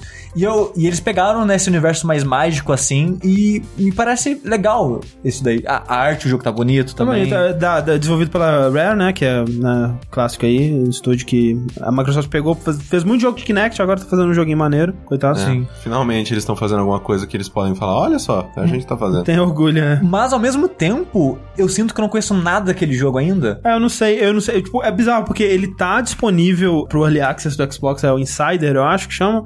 É, e o pessoal já tá jogando há quase um ano, se eu não me engano. E eu nunca ouvi falar nada. Mas é porque não pode. O pessoal tá é, sob NDA e, assim, né? é, eles podem, é, pelo que eles disseram, eles podem contar histórias do que acontece no jogo, no, no Reddit, em outros lugares e tudo mais. Mas eles não podem divulgar vídeos, não podem divulgar imagens, nada do tipo. Que loucura. O Bruno Belmonte tá falando do Sea of Thieves ali? Cadê? Jogo Ah. toda semana e é bem difícil sim, Sushi, mas funciona. O jogo incentiva o tempo todo a usar fone de ouvido e ajuda bastante. Olha aí. Ela- Olha ele, pelo que o pessoal tá falando, né? A resposta da comunidade que tá jogando ele tem sido bem positiva. Eu fiquei surpreso que a primeira vez que ele, ele apareceu o jogabilidade, ele tava com aquela carinha de é, MMO meio travado, de jogo de survival. Tava que- aquela, com aquela carinha de The Forest. É, um, esse, esse jogo em Early Access de survival que eu acho tudo meio bem ruim. Então, é, é que Survivor realmente não me agrada muito, mas saber que ele é mais Destiny assim, ou seja, ele vai ter um pouquinho de história, vai ter missões específicas. Mais ação. É, ele vai ter algo mais é, certo pra você fazer, porque o jogo de Survivor é largado. É, vai, se vira aí, né? É, e por mais que ele seja, tipo, Destiny, muitas aspas aqui, né? Só tô usando como exemplo, ele vai ter algo te guiando, então, sabe? Então, isso já me anima um pouco mais. Não, e o que eles mostraram esse ano, eu achei legal também, que é. Né, por exemplo, tem um, um momento lá que o cara tá seguindo pista pra achar o tesouro, né? Isso eu gostei E bastante. aí ele, tipo, de- 11 passos para o oeste, né? Ele tem a bússola, ele vai contando os passos dele, aí ele cava lá. E, cara, se isso for bem usado, né? Pode virar até uma coisa meio fez, assim, onde a comunidade tem que se juntar, cada um tem um pedaço da pista e eles têm que Isso é correr muito atrás do foda. mapa do tesouro. Isso é, pode ser muito foda, assim.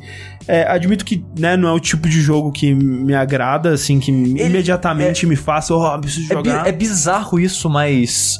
A gente vai falar mais pra frente, né? Mas.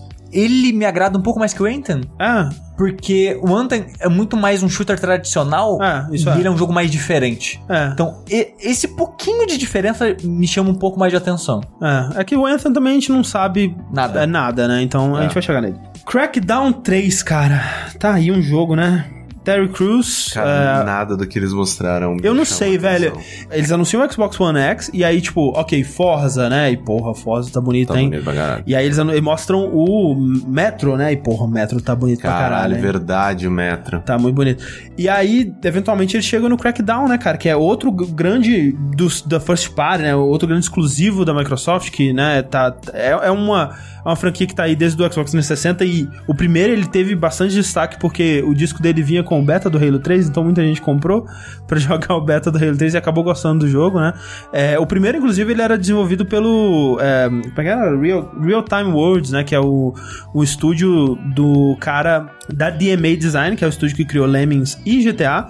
É, depois que a DMA foi. É, virou Rockstar lá e ele saiu pra fazer esse Real Time Worlds, que foi o estúdio que fez Crackdown e aquele APB, que era um jogo que deveria ser o maior jogo online de GTA do mundo e foi uma bosta. É, o Crackdown 2 foi feito por outro estúdio, Ruffian Games, e aí o 3 de volta com o David Jones e um agora é o Sumo Digital, né, que é o que a gente até comentou no quando a gente falou do jogo da cobrinha lá, o Snake Sim. Pass, que é o que foi feito pela Sumo Digital, que é um estúdio que tá sempre ajudando outros jogos e fazendo É sempre um, estúdio meio que de plano de fundo, assim, de mais de suporte. é, eles Calma, o mostraram Crackdown 3 é todo pela Sumo Digital? E Não, eles já tem- eles começaram com um estúdio que eu, eu não sei se era o Real Time Worlds ou outro estúdio, mas sempre teve o envolvimento do, do David Jones. Aham. E agora tá sendo finalizado pela Sumo Digital. Caraca, velho, a Sumo Digital, eu não, eu não sabia que ela era grande pra comportar um projeto É, eu desses. não sei exatamente o- a que ponto que de desenvolvimento que tava o Crackdown quando eles É. pegaram. Só voltando rapidamente ao Tive, o Bruno Belmonte, que ele tá jogando, né? Aham. Ele comentou que achar os tesouros, você não tem, tipo, um pontinho no mapa. Isso é muito legal. sempre na mão. Eu gosto sempre muito tem, disso. tipo, É, uma mapinha. Pista e você tem que Tanto achar que na no, no- no- na, na apresentação na E3 eles falaram, tipo, ah, vá até tal lugar e dê, sei lá, 12 passos pra frente. O cara deu literalmente 12 passos É, pra frente. E ele falou que é sempre assim, o que é bem interessante. Eu Eu acho bem legal. Mas, mas sobre o Crackdown, é, um dos caras foi no Jet Bomb ontem de novo, falando disso.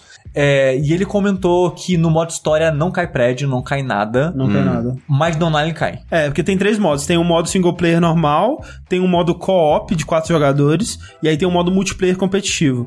É, nos, no o single e no co-op não cai nada, e aí desculpa que eles usam, ah, que é, no single e no co-op você tá. Você é o herói, né? Você não vai destruir a cidade. Mas a verdade é que é, Poder da nuvem. o poder da nuvem, aquela coisa toda, o jogo precisaria estar sempre online, e como o Xbox é, abandonou essa ideia do sempre online, esse, é, isso só é possível no, é, modo online. modo online do jogo, que é o. Apesar de que o co-op seria online também, mas enfim, não sei. Mas, velho, nada, cara. Tipo, parece um jogo de cinco anos atrás. Sim. Parece um beta de Saints Row the Third, assim. É.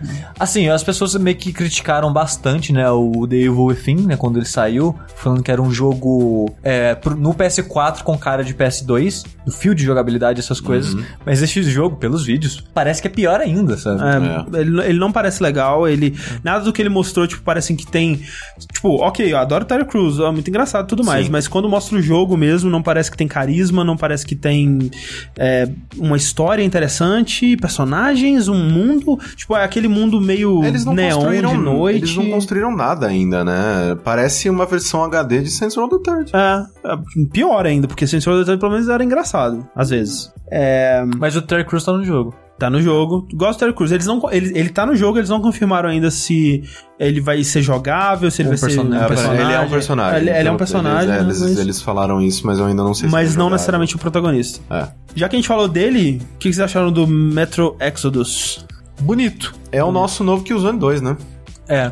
Eu, não, eu, não, o que eu, isso? eu, eu, exagerando. eu acho que é um pouquinho de mentira nele. Não acho, não. Acho É, é que que assim, é, aquilo ali não é gameplay. Eles, Não, eles sim. avisaram no início que era, era in-game. não era gameplay. era na engine, mas não, É. não era gameplay. E Exato. que não é gameplay fica claro. Tá Exato. muito Que bonitinho. Tá super fluido, É. né, né? E nenhum gameplay assim. Porque assim, por mais que o, o pessoal, né, que faz Metro sempre conseguiu fazer jogos com gráficos bem bonitos, tanto que agora, tipo, diversos. É, é, sei lá, a, a Digital Foundry faz isso direto, sei lá, quando eles vão fazer benchmark, eles usam os Metro Redux, tá ligado? Aham. Porque eram jogos muito bonitos mesmo e exigiam bastante do PC e tudo mais. É, esse eu acho que ele tá exacerbadamente bonito. Eu achei, cara, eu, eu achei muito bonito, mas eu achei fazível, sabe? Eu achei que tá dentro do esperado pra uma próxima evolução gráfica leve ali, que é o que se esperaria de um Xbox One X, assim. É- o, o que ele tem de bonito pra mim não é tipo, nossa, que animação incrível ou que geometria super intricada e quantidade de objetos absurda na tela.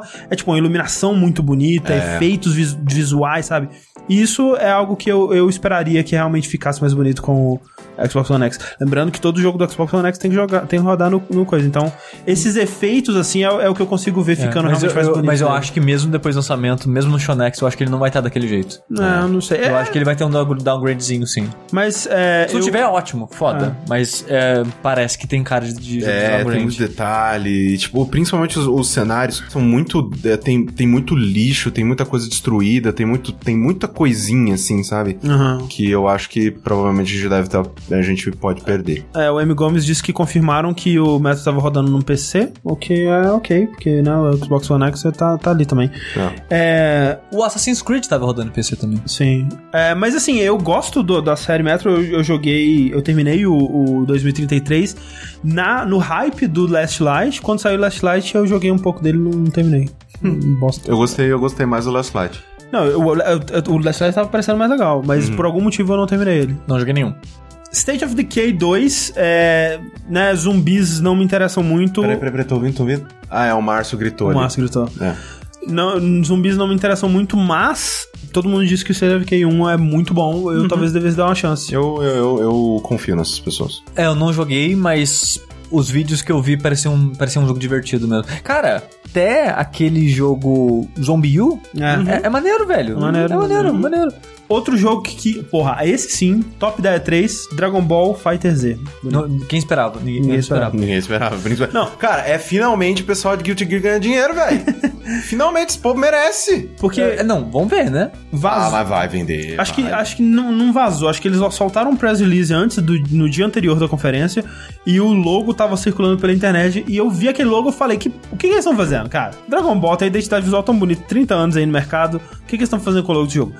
Mas, velho, o jogo tá muito bonito, cara. Muito bonito. E falaram hoje que o jogo tá, tipo, no comecinho do É, desenvolvimento eles falaram ainda. 20%. É. E, e sai no começo do ano que vem. Então, ó, vamos Corre, trabalhar aí. É, corre mais. Mas, mas, tipo, eu sinto que se bobear e se ele for. é, é, porque o foda de Guilty Gear, eu sinto, é que ele é muito complexo. Tem, tipo, sistema em cima de sistema em cima de sistema. Sim, ele Né? é. Tipo, tem cinco barras de Ah, anime- cada uma especial de alguma É. coisa. Anime fight normalmente são mais complexos. É, Se e- esse do Dragon Ball Z for mais simples, ele toma fácil o lugar de Marvel na, na Evo, assim, tipo, em É, campeonatos Eu acho geral. que em questão de campeonato, não é nem as- a complexidade que, que impede, é, é, é mais se as mecânicas são legais, se o jogo ele tem um, né, um meta interessante, de, é, competitivo, balanceado, essa coisa toda. Bonito tá pra caralho. Tá muito bonito, cara. Nossa, porque ele tá sendo feito, né, pela Ark, né, que foi o pessoal que fez o Guilty Gear Xrd, com o mesmo tipo de técnica, né, que inclusive tem uma palestra excelente da Da GDC, de GDC como de eles fazem 2015, isso. Excelente, cara, é muito bom mais porque uma hora. o, o- todo o lance dessa, desse estilo de arte deles é que num screenshot, né,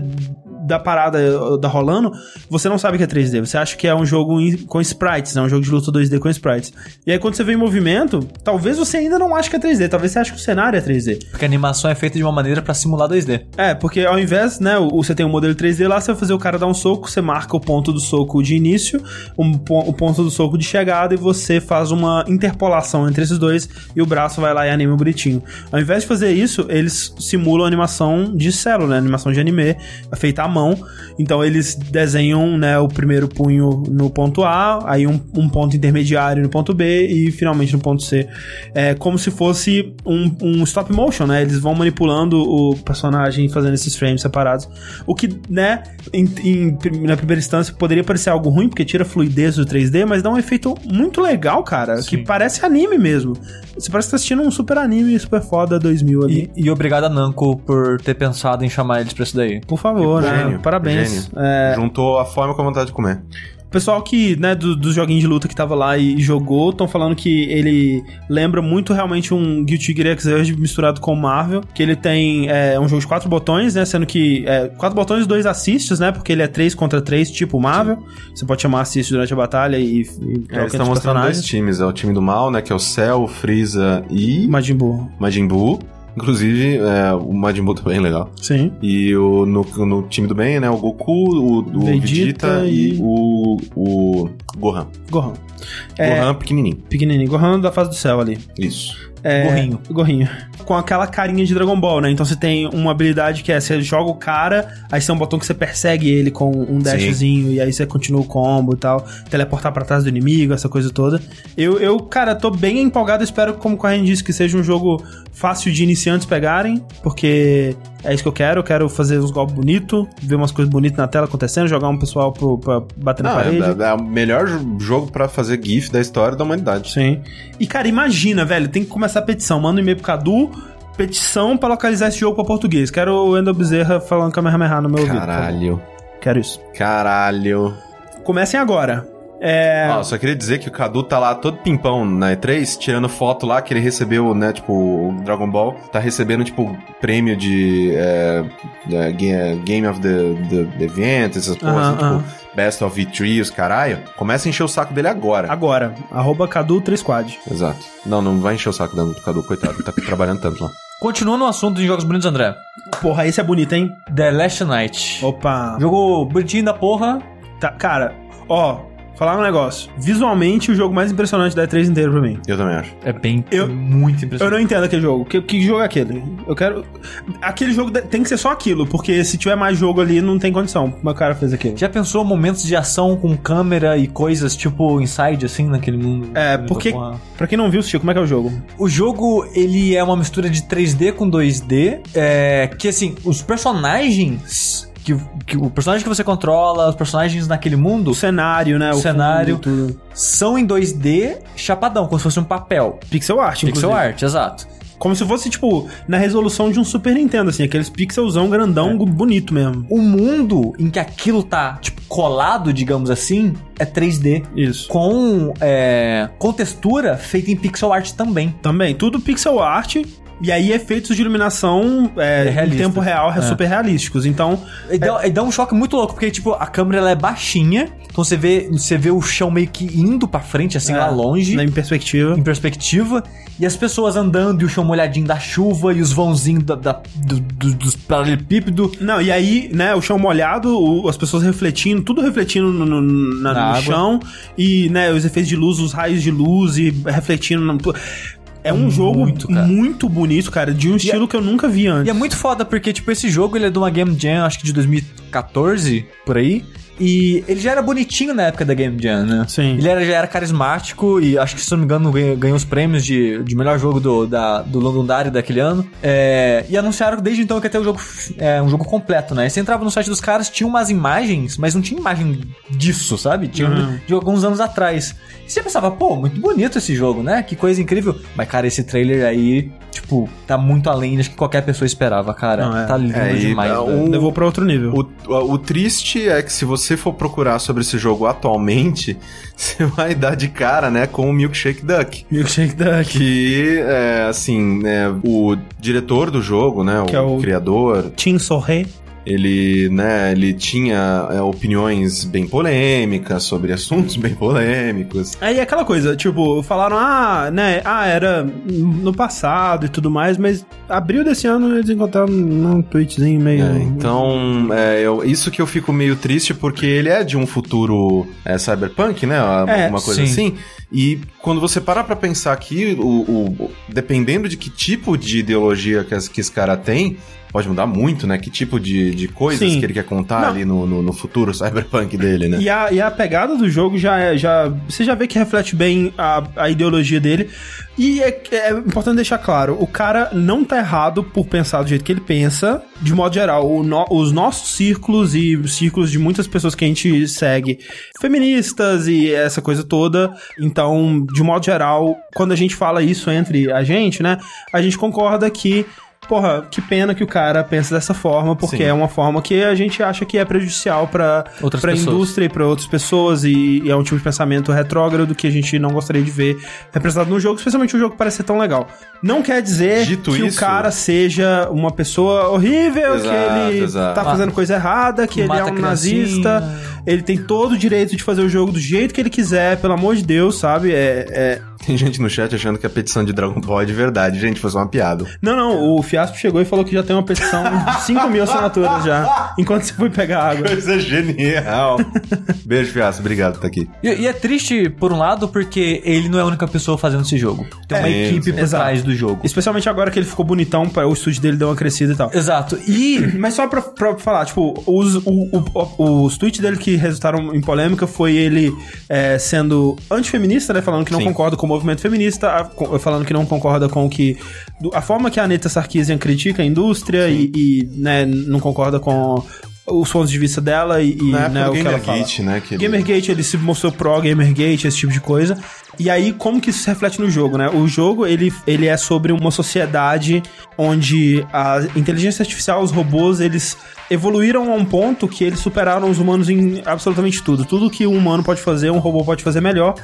E aí isso gerou uma sociedade onde os humanos não são mais necessários para a manutenção ou produção de, da- né, da vida naquela, naquela sociedade. Então tudo tá na mão das máquinas, as máquinas é, expurgaram os humanos da, da- do comércio e da, da indústria. E os humanos, eles ficaram meio que apáticos, né? Especialmente porque existe um- uma, uma, uma parada de um, um salário é, geral pra todo mundo. Um- o governo meio que dá um salário igu- igual pra todo mundo.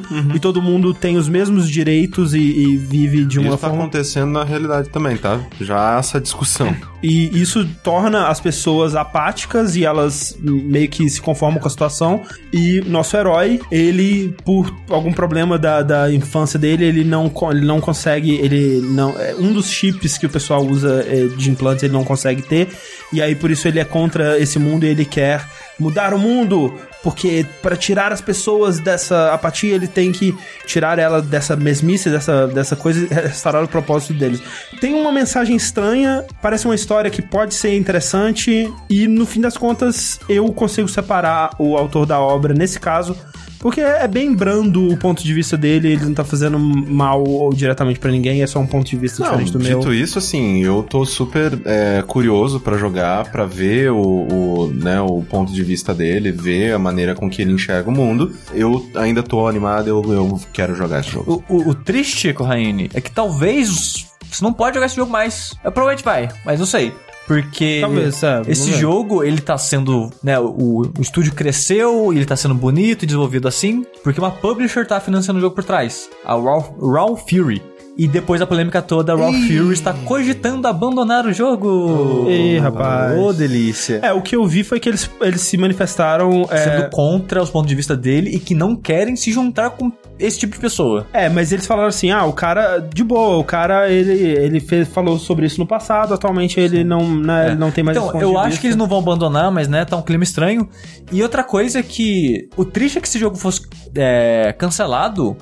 Não é só ele trabalhando nesse jogo, Exato. sabe? Tem é várias um pessoas trabalho de, da vida de muita gente. Tipo, eles estão, acho que uns 4, 3 anos trabalhando nisso, sabe? Então, é meio, meio triste ver o trabalho de tanta gente ser desperdiçado assim. Mas né, vamos ver, né? Vamos ver. Sim, sim. Ah, não sei, assim, eu, eu ainda tô curioso, eu, né, tipo, eu quero ouvir o seu lado, eu quero ouvir o que você tem a dizer. eu O, o negócio é que, tipo, em um momento ou outro, a gente talvez já foi mais babaca, sabe? Sim, com E a certeza. gente tenta sempre melhorar e... Exato. Talvez ele melhorou. Talvez, não sei. é, talvez Não sei, não tenha. conheço Não, o e cara. mesmo que não tenha, tipo, deixa eu ver o que- como que você pensa. Por É. que, que você pensa? De onde que você tá vindo? Pra onde que você quer ir? Vamos lá. E, né, ajuda o fato de que o jogo é bonitão e eu quero muito jogar Ah, eu ele. quero cara. Ele é tipo Flashback e Another World, assim, cara.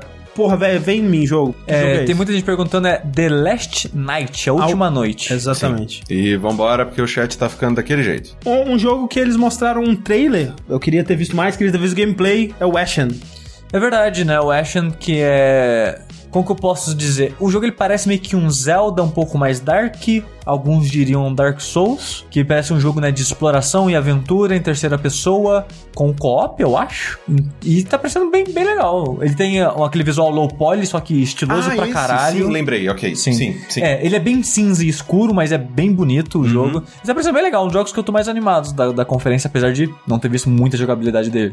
Sim, e principalmente da maneira com que ele coloca, assim, que, tipo, a maneira com que eles construíram o trailer, né? De, tipo, tem uma hora que um, o, o monstro mata o seu companheiro e aí mostra outra situação, tipo, de você morrendo de um jeito diferente, tipo... Sim. Ele, ele conseguiu passar um, um espírito ali de que é um jogo que você vai precisar ter uma, um, um pouco de método no seu combate e que ele é melhor, né, jogado em co-op. Eu, eu gostei bastante. Gostei, gostei. Parece bom. E eu gosto desse negócio de, tipo, personagem sem rosto. É, o estilo de arte dele é muito Né? legal, cara. É, funciona. muito. E obrigado, Napurna, por continuar financiando um joguinho bacana aí. Bacana. Sim.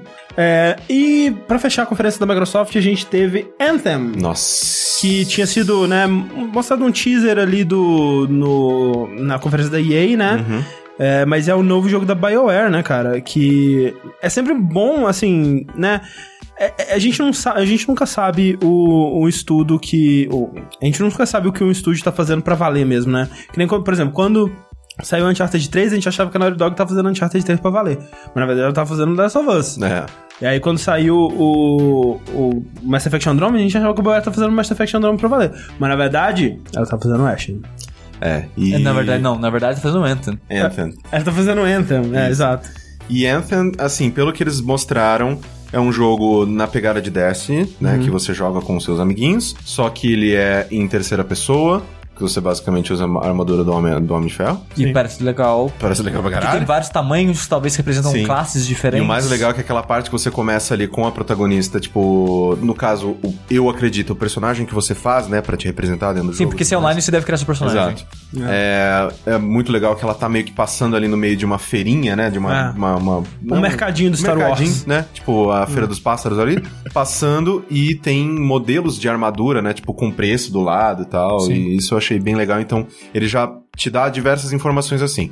Mas é aquele negócio que a gente comentou durante a conferência. Aquele cheirinho de downgrade, olha. É, esse daí, ele tá muito bonito, cara. Tá tipo, o que eles mostraram ali. Não, tá bonito num nível. A gente É, não tá preparado pra isso é, ainda. tipo, aquela floresta, tipo, a gente acha bonita a floresta do, do Battlefront. Aquela floresta é um passo acima, né? É, aquele mercadinho, sabe? A quantidade de detalhes de pessoas ali. E é, é uma coisa que Não, tá não. um nível à frente. Tipo, Só falei desde que ela saiu de lá, saiu voando, É. foi pra floresta e tudo funcionando lindo, maravilhoso, a distância de um milhão de quilômetros. é, E, Tipo, tipo, é possível? É possível, talvez seja. Não sei. Nossa, Mas se aquilo seja. rodou em algum lugar. Se é, Deram play naquilo em algum lugar. É, eu não sei. Mas se for é, possível aquilo, é o próximo passo, sabe? Tá ligado? Tipo, vai ser o jogo mais bonito que existe e daqui a gente vai pra o- outra coisa, sabe? Sim. Vai ser a barra a ser atingida, porque tá muito bonito. E dizem que lança é, ano que vem, né? Eu realmente acho que vai rolar um downgradezinho aí, porque a gente tem que lembrar. Por mais que. É, em teoria que ele era o Shonex. né? Então, e talvez aquele ali esteja rodando no Shonex. Mas aquele jogo tem que rodar no Xbox One normal também. É. É o mesmo jogo, né? E talvez eles façam um jogo escalável de uma forma que, né, quando tiver no Xbox One normal, ele, ele rode feinho, mais ou menos, né? Não muito bonito. E quando for pro Shonex, aconteça aquilo, aquela coisa maravilhosa. Querendo ou não, Battlefront também é um dos jogos, assim, bonitos pra caramba. Eu não lembro direito como ele rodava em console. Porque no PC ele rodava, né, maravilhoso, meu Deus do céu. Sim, não, ele era muito bonito em console também. É, então- Claro que menos, né? Ah, o Mas- Battlefield 1 também é um jogo, né, muito bonito, Sim. Frostbite, nananã. Que roda super ok nos consoles. Mas ainda assim, cara, tipo, é, ele, ele, ele é um, um passo a mais. Ele é, tipo, o que a gente fala de tipo. Ah, do metrô, porra, metrô tá muito bonito. É. Mas, cara, tipo, dois passinhos pra trás, ele, ele tá gameplay de coisa que a gente joga atualmente. Sim, Anthem é além. é além. Eu porque é torço muito. partícula, porque é cenário É. carregadaço de coisa. Não, e cenário super dinâmico e, e, né, quando acontece aquela tempestade, né, que começa a pegar fogo nos negócios e começa Sim. a ficar tudo escuro, é uma coisa muito doida.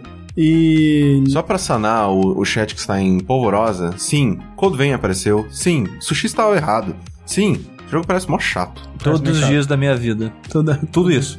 tudo, tudo errado.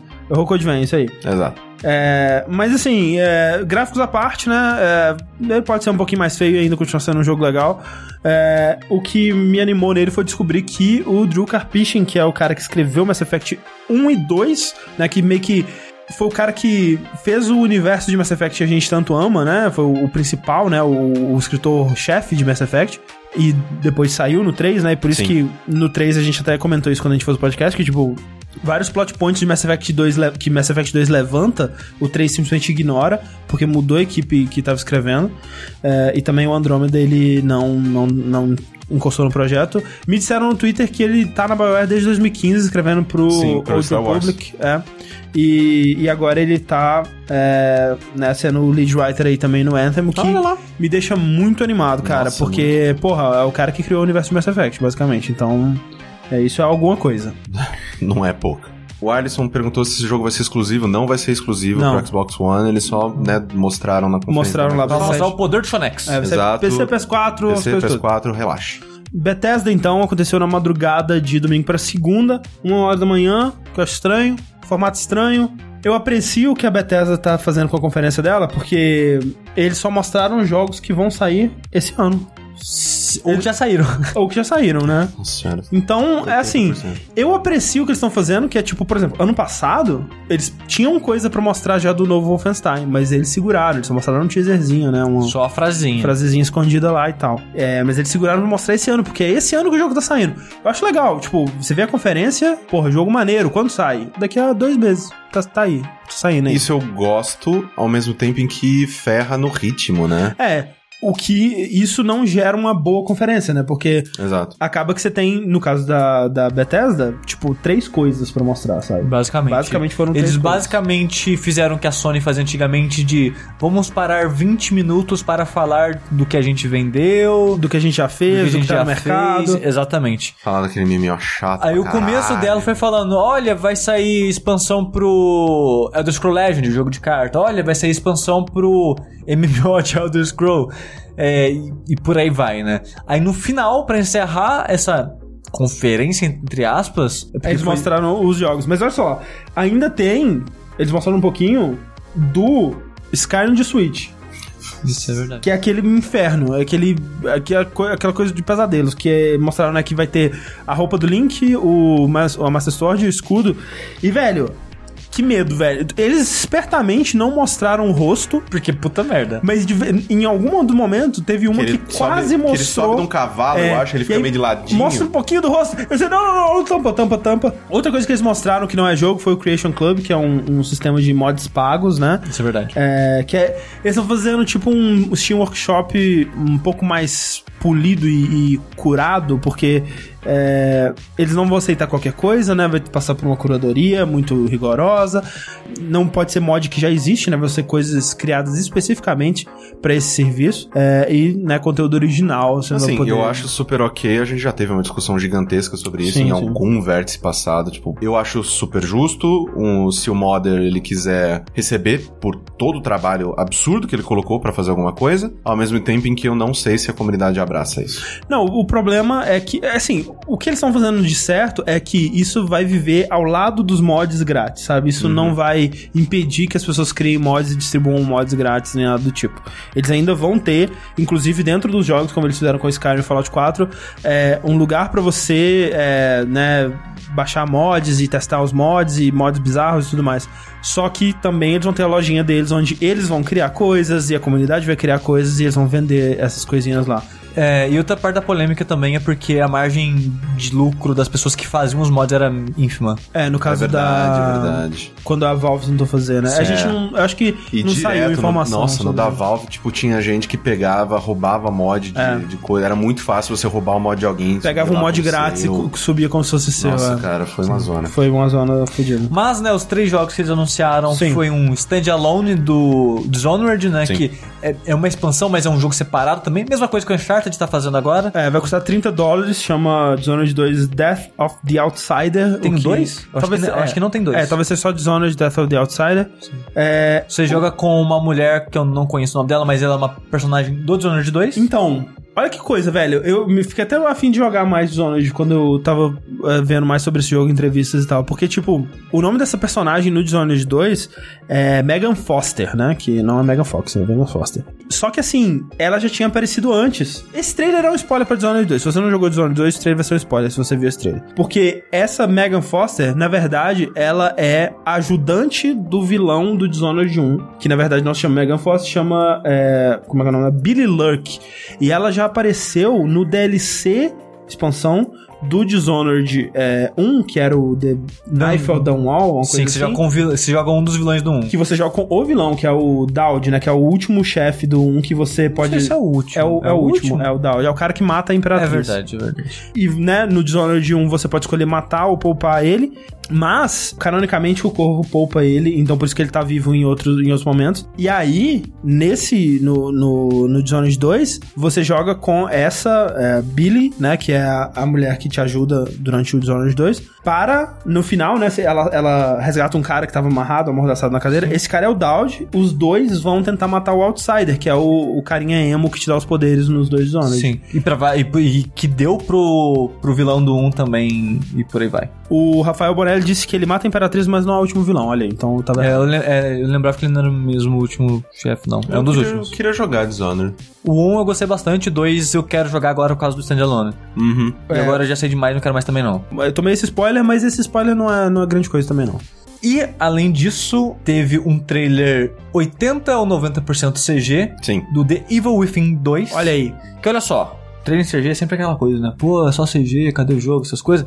Mas eu defendo o trailer CG parcialmente porque quando ele é bem feito, ele é, e um- apresenta os conceitos Exato. do jogo, Exato. ele consegue apresentar de uma maneira muito mais fluida e dinâmica interessante do que o jogo conseguiria de fato. Então, de uma maneira pra, tipo, te apresentar o conceito do jogo, que o jogo vai ser experiente, tipo, resumir a experiência do jogo, eu acho que um trailer CG, os bem feitos, é claro, consegue resumir isso bem. Eu tenho esperança, porque eu gostaria de ter um The Evil Within 2 muito bom, que esse trailer é um bom sinal, porque o trailer, ele pega as coisas que eu mais gostei do primeiro The Evil Within, que é a parte loucura, né, da- das, das aspirações e jogo de câmera, e o trailer é basicamente isso. E visualmente é muito foda o trailer. muito foda. Sim. É muito foda. Muito bem dirigido. E se isso é, for reproduzido no jogo final, cara, já, já tô feliz. Sim. Sabe? Porque é, é, parece promissor pelo trailer, sabe? E pelas cenas que a gente vê, é, um, tipo, vários flashes de cenas, sei lá, uns 30 segundos de, de cena do jogo, é, o pouco que aparece lá dá a entender que o trailer realmente representa bem o jogo, porque os monstros daquelas melecas brancas estão no jogo. Sim, sim. É, O jogo tem muito dessas viagens ainda, né? Do que tinha no primeiro dos jogos de câmera, de É mudança de perspectiva. Eu não terminei o primeiro, mas pelo que eu me lembro do primeiro, ele tinha bastante coisa viajadona, assim, né? De. Sim. Quase como se fosse um sonho, sabe? Ah, o- os lugares meio que não fazem Exato, sentido exato. e tudo Tem- mais. Tem um, um das minhas cenas favoritas do jogo, e eles meio que reproduzem isso de novo no trailer. Tem uma cena que você tá caindo, caindo, caindo, caindo, caindo, caindo pra sempre, pra sempre, pra sempre, e a câmera tá tipo no ângulo como se fosse um buraco. Hum. Aí a câmera gira, mostra o buraco como se fosse um corredor, e o personagem cai no chão rolando como se fosse um corredor. Então o jogo ele tem essas direto esses momentos assim de, de mudança de ângulo e de perspectiva que mostra de novo no trailer é, no- no- jogável isso, né? Mostra Uhum. o cara caindo e fazendo essa câmera girar de novo. Cara, eu acho essas, essas paradas muito fodas. Eu acho muito foda. Eu, gosto eu, muito. eu acho que o, o primeiro ele devia ter feito mais disso, né? Uma- duas coisas que eh, eu descobri enquanto eu pesquisava mais sobre esse jogo. Primeiro, que ele tá sim sendo dirigido pelo Shinji Mikami, Olha que lá. disseram que não era o caso, mas é sim, tá sendo dirigido pelo Shinji Mikami. É, outra coisa, uma das coisas mais criticadas do Devil Within 1, que eles estão trabalhando em cima agora, é que o primeiro, ele era um jogo muito linear mesmo. Ele não tinha muito de né, tipo o tipo Resident Evil, de resolver puzzle, de explorar, nada desse tipo. Ele tá tentando trazer isso mais pra esse jogo, de né, te jogar num cenário mais aberto, pe- que você é, vai ter que explorar. Pelas cenas puzzle. parece mais aberto, como uma cena na cidade, com, É. com áreas bem grandes em volta dele. É, então vai ser um jogo menos linear, você vai ter até né, objetivos opcionais, coisas extras que você pode fazer, esse tipo de coisa, que eu acho bem legal.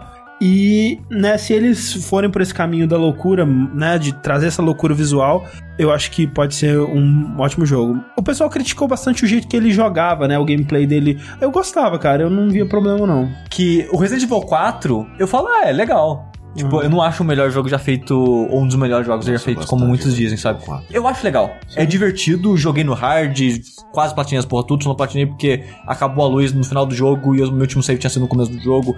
Quando tava jogando no Professional, eu quase chorei quando aconteceu isso, muito triste. E quando eu fui jogar o Evil Within, ele é bem Resident Evil 4 mesmo, sabe? Sim. Só que eu, eu consigo ver as críticas das pessoas que, tipo, a gente não tá mais lá em 2004, né? Uhum. Pra, a- né, pra, pra falar que esse tipo de jogo é, é impactante, ou foda, ou impressionante. Mas ele brinca o suficiente colocando stealth, colocando tipos de armas diferentes, né? Colocando essas viagens é, visuais. Que eu acho que, pra mim, só foi suficiente pra me manter dentro do jogo e terminar ele, sabe? Eu não acho ele um jogo incrível nem nada, mas é um jogo divertido que eu tô curioso pra ver um próximo, sabe? Sim, Eu, come- eu comentei com o André que uma das vantagens de continuação, e nem sempre acontece isso, é que você pode ver o que deu certo e deu errado no seu jogo Uhum. e construir em cima disso. O Shinji Mikami é um macaco velho, né, na, na indústria, e eu espero que ele saiba ver né, os pontos fortes e pontos fracos do desenvolvimento do jogo anterior dele e ele Sim. consiga né, construir algo melhor em cima disso. Então, tô, tô animado pro Evil Within 2. Sim. E é outro jogo que sai esse ano, é, o que é bem legal. O que, o que me leva a. Sexta-feira Né, 13 de Isso, de outubro, de outubro. Também? Tudo outubro, tudo outubro. Ah, vai tomar no cu, gente. é, o que é legal porque. Né, você vê que, tipo, ó, o trailer dele foi CG, mas não era CG porque eles não tinham nada pra mostrar. É porque eles decidiram que era, que era o CG. Sim, porque visualmente fica foda. Sim. É. Então, legal. E depois disso, Agora sim, agora a gente um, vai. um momento de silêncio, né? Nossa senhora. O Wolfenstein, ou Wolfenstein, se você preferir. Wolfenstein. Wolfenstein! The New Colossus. Olha aí. Que, cara... É aquele jogo que você Eu- joga com o menino que escala os colossos? Não dá. O trailer... Eu não joguei o primeiro, Ah. The New Order. Dá pra jogar ainda, que mas tá de boaça. foi tão bom o trailer que eu já peguei o do André emprestado e já tá no meu console. Já. E, e cara, assim, o trailer eu tava reassistindo um pouco antes da, da gravação. O trailer por si só ele não é muito bom. Eu não acho ele um trailer muito bom, porque o ritmo dele é ruim. É, ele vai cortando de cena e nada É, ver, exa- exa- ver. exatamente. Ele não tem uma montagem boa. Não é Ele- tipo um, um trailer de Metal Gear Solid 5, assim. É, são trechos de cutscenes coladas uma na outra. É, basicamente. Mas é um.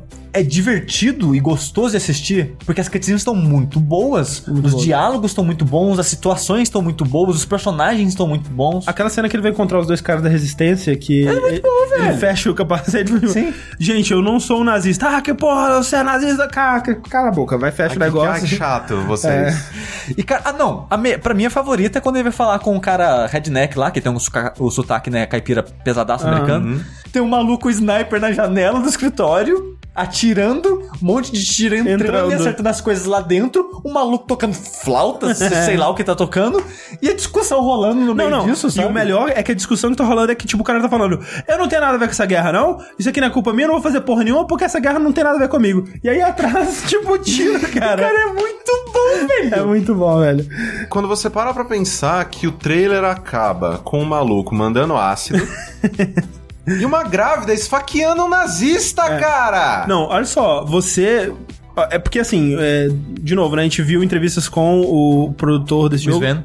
Que é um cara muito louco. É, ele é escritor também do jogo, é, é o co-escritor do jogo. Sim. E, cara, ele é muito, ele é Então, muito louco. É, Ele foi, ele foi o, o produtor, é, diretor também do primeiro do, do New Order. E o que ele falou é que, né, no, no primeiro, pra quem jogou, né, você lembra que no comecinho você faz uma decisão é, de quem vive e quem morre ali.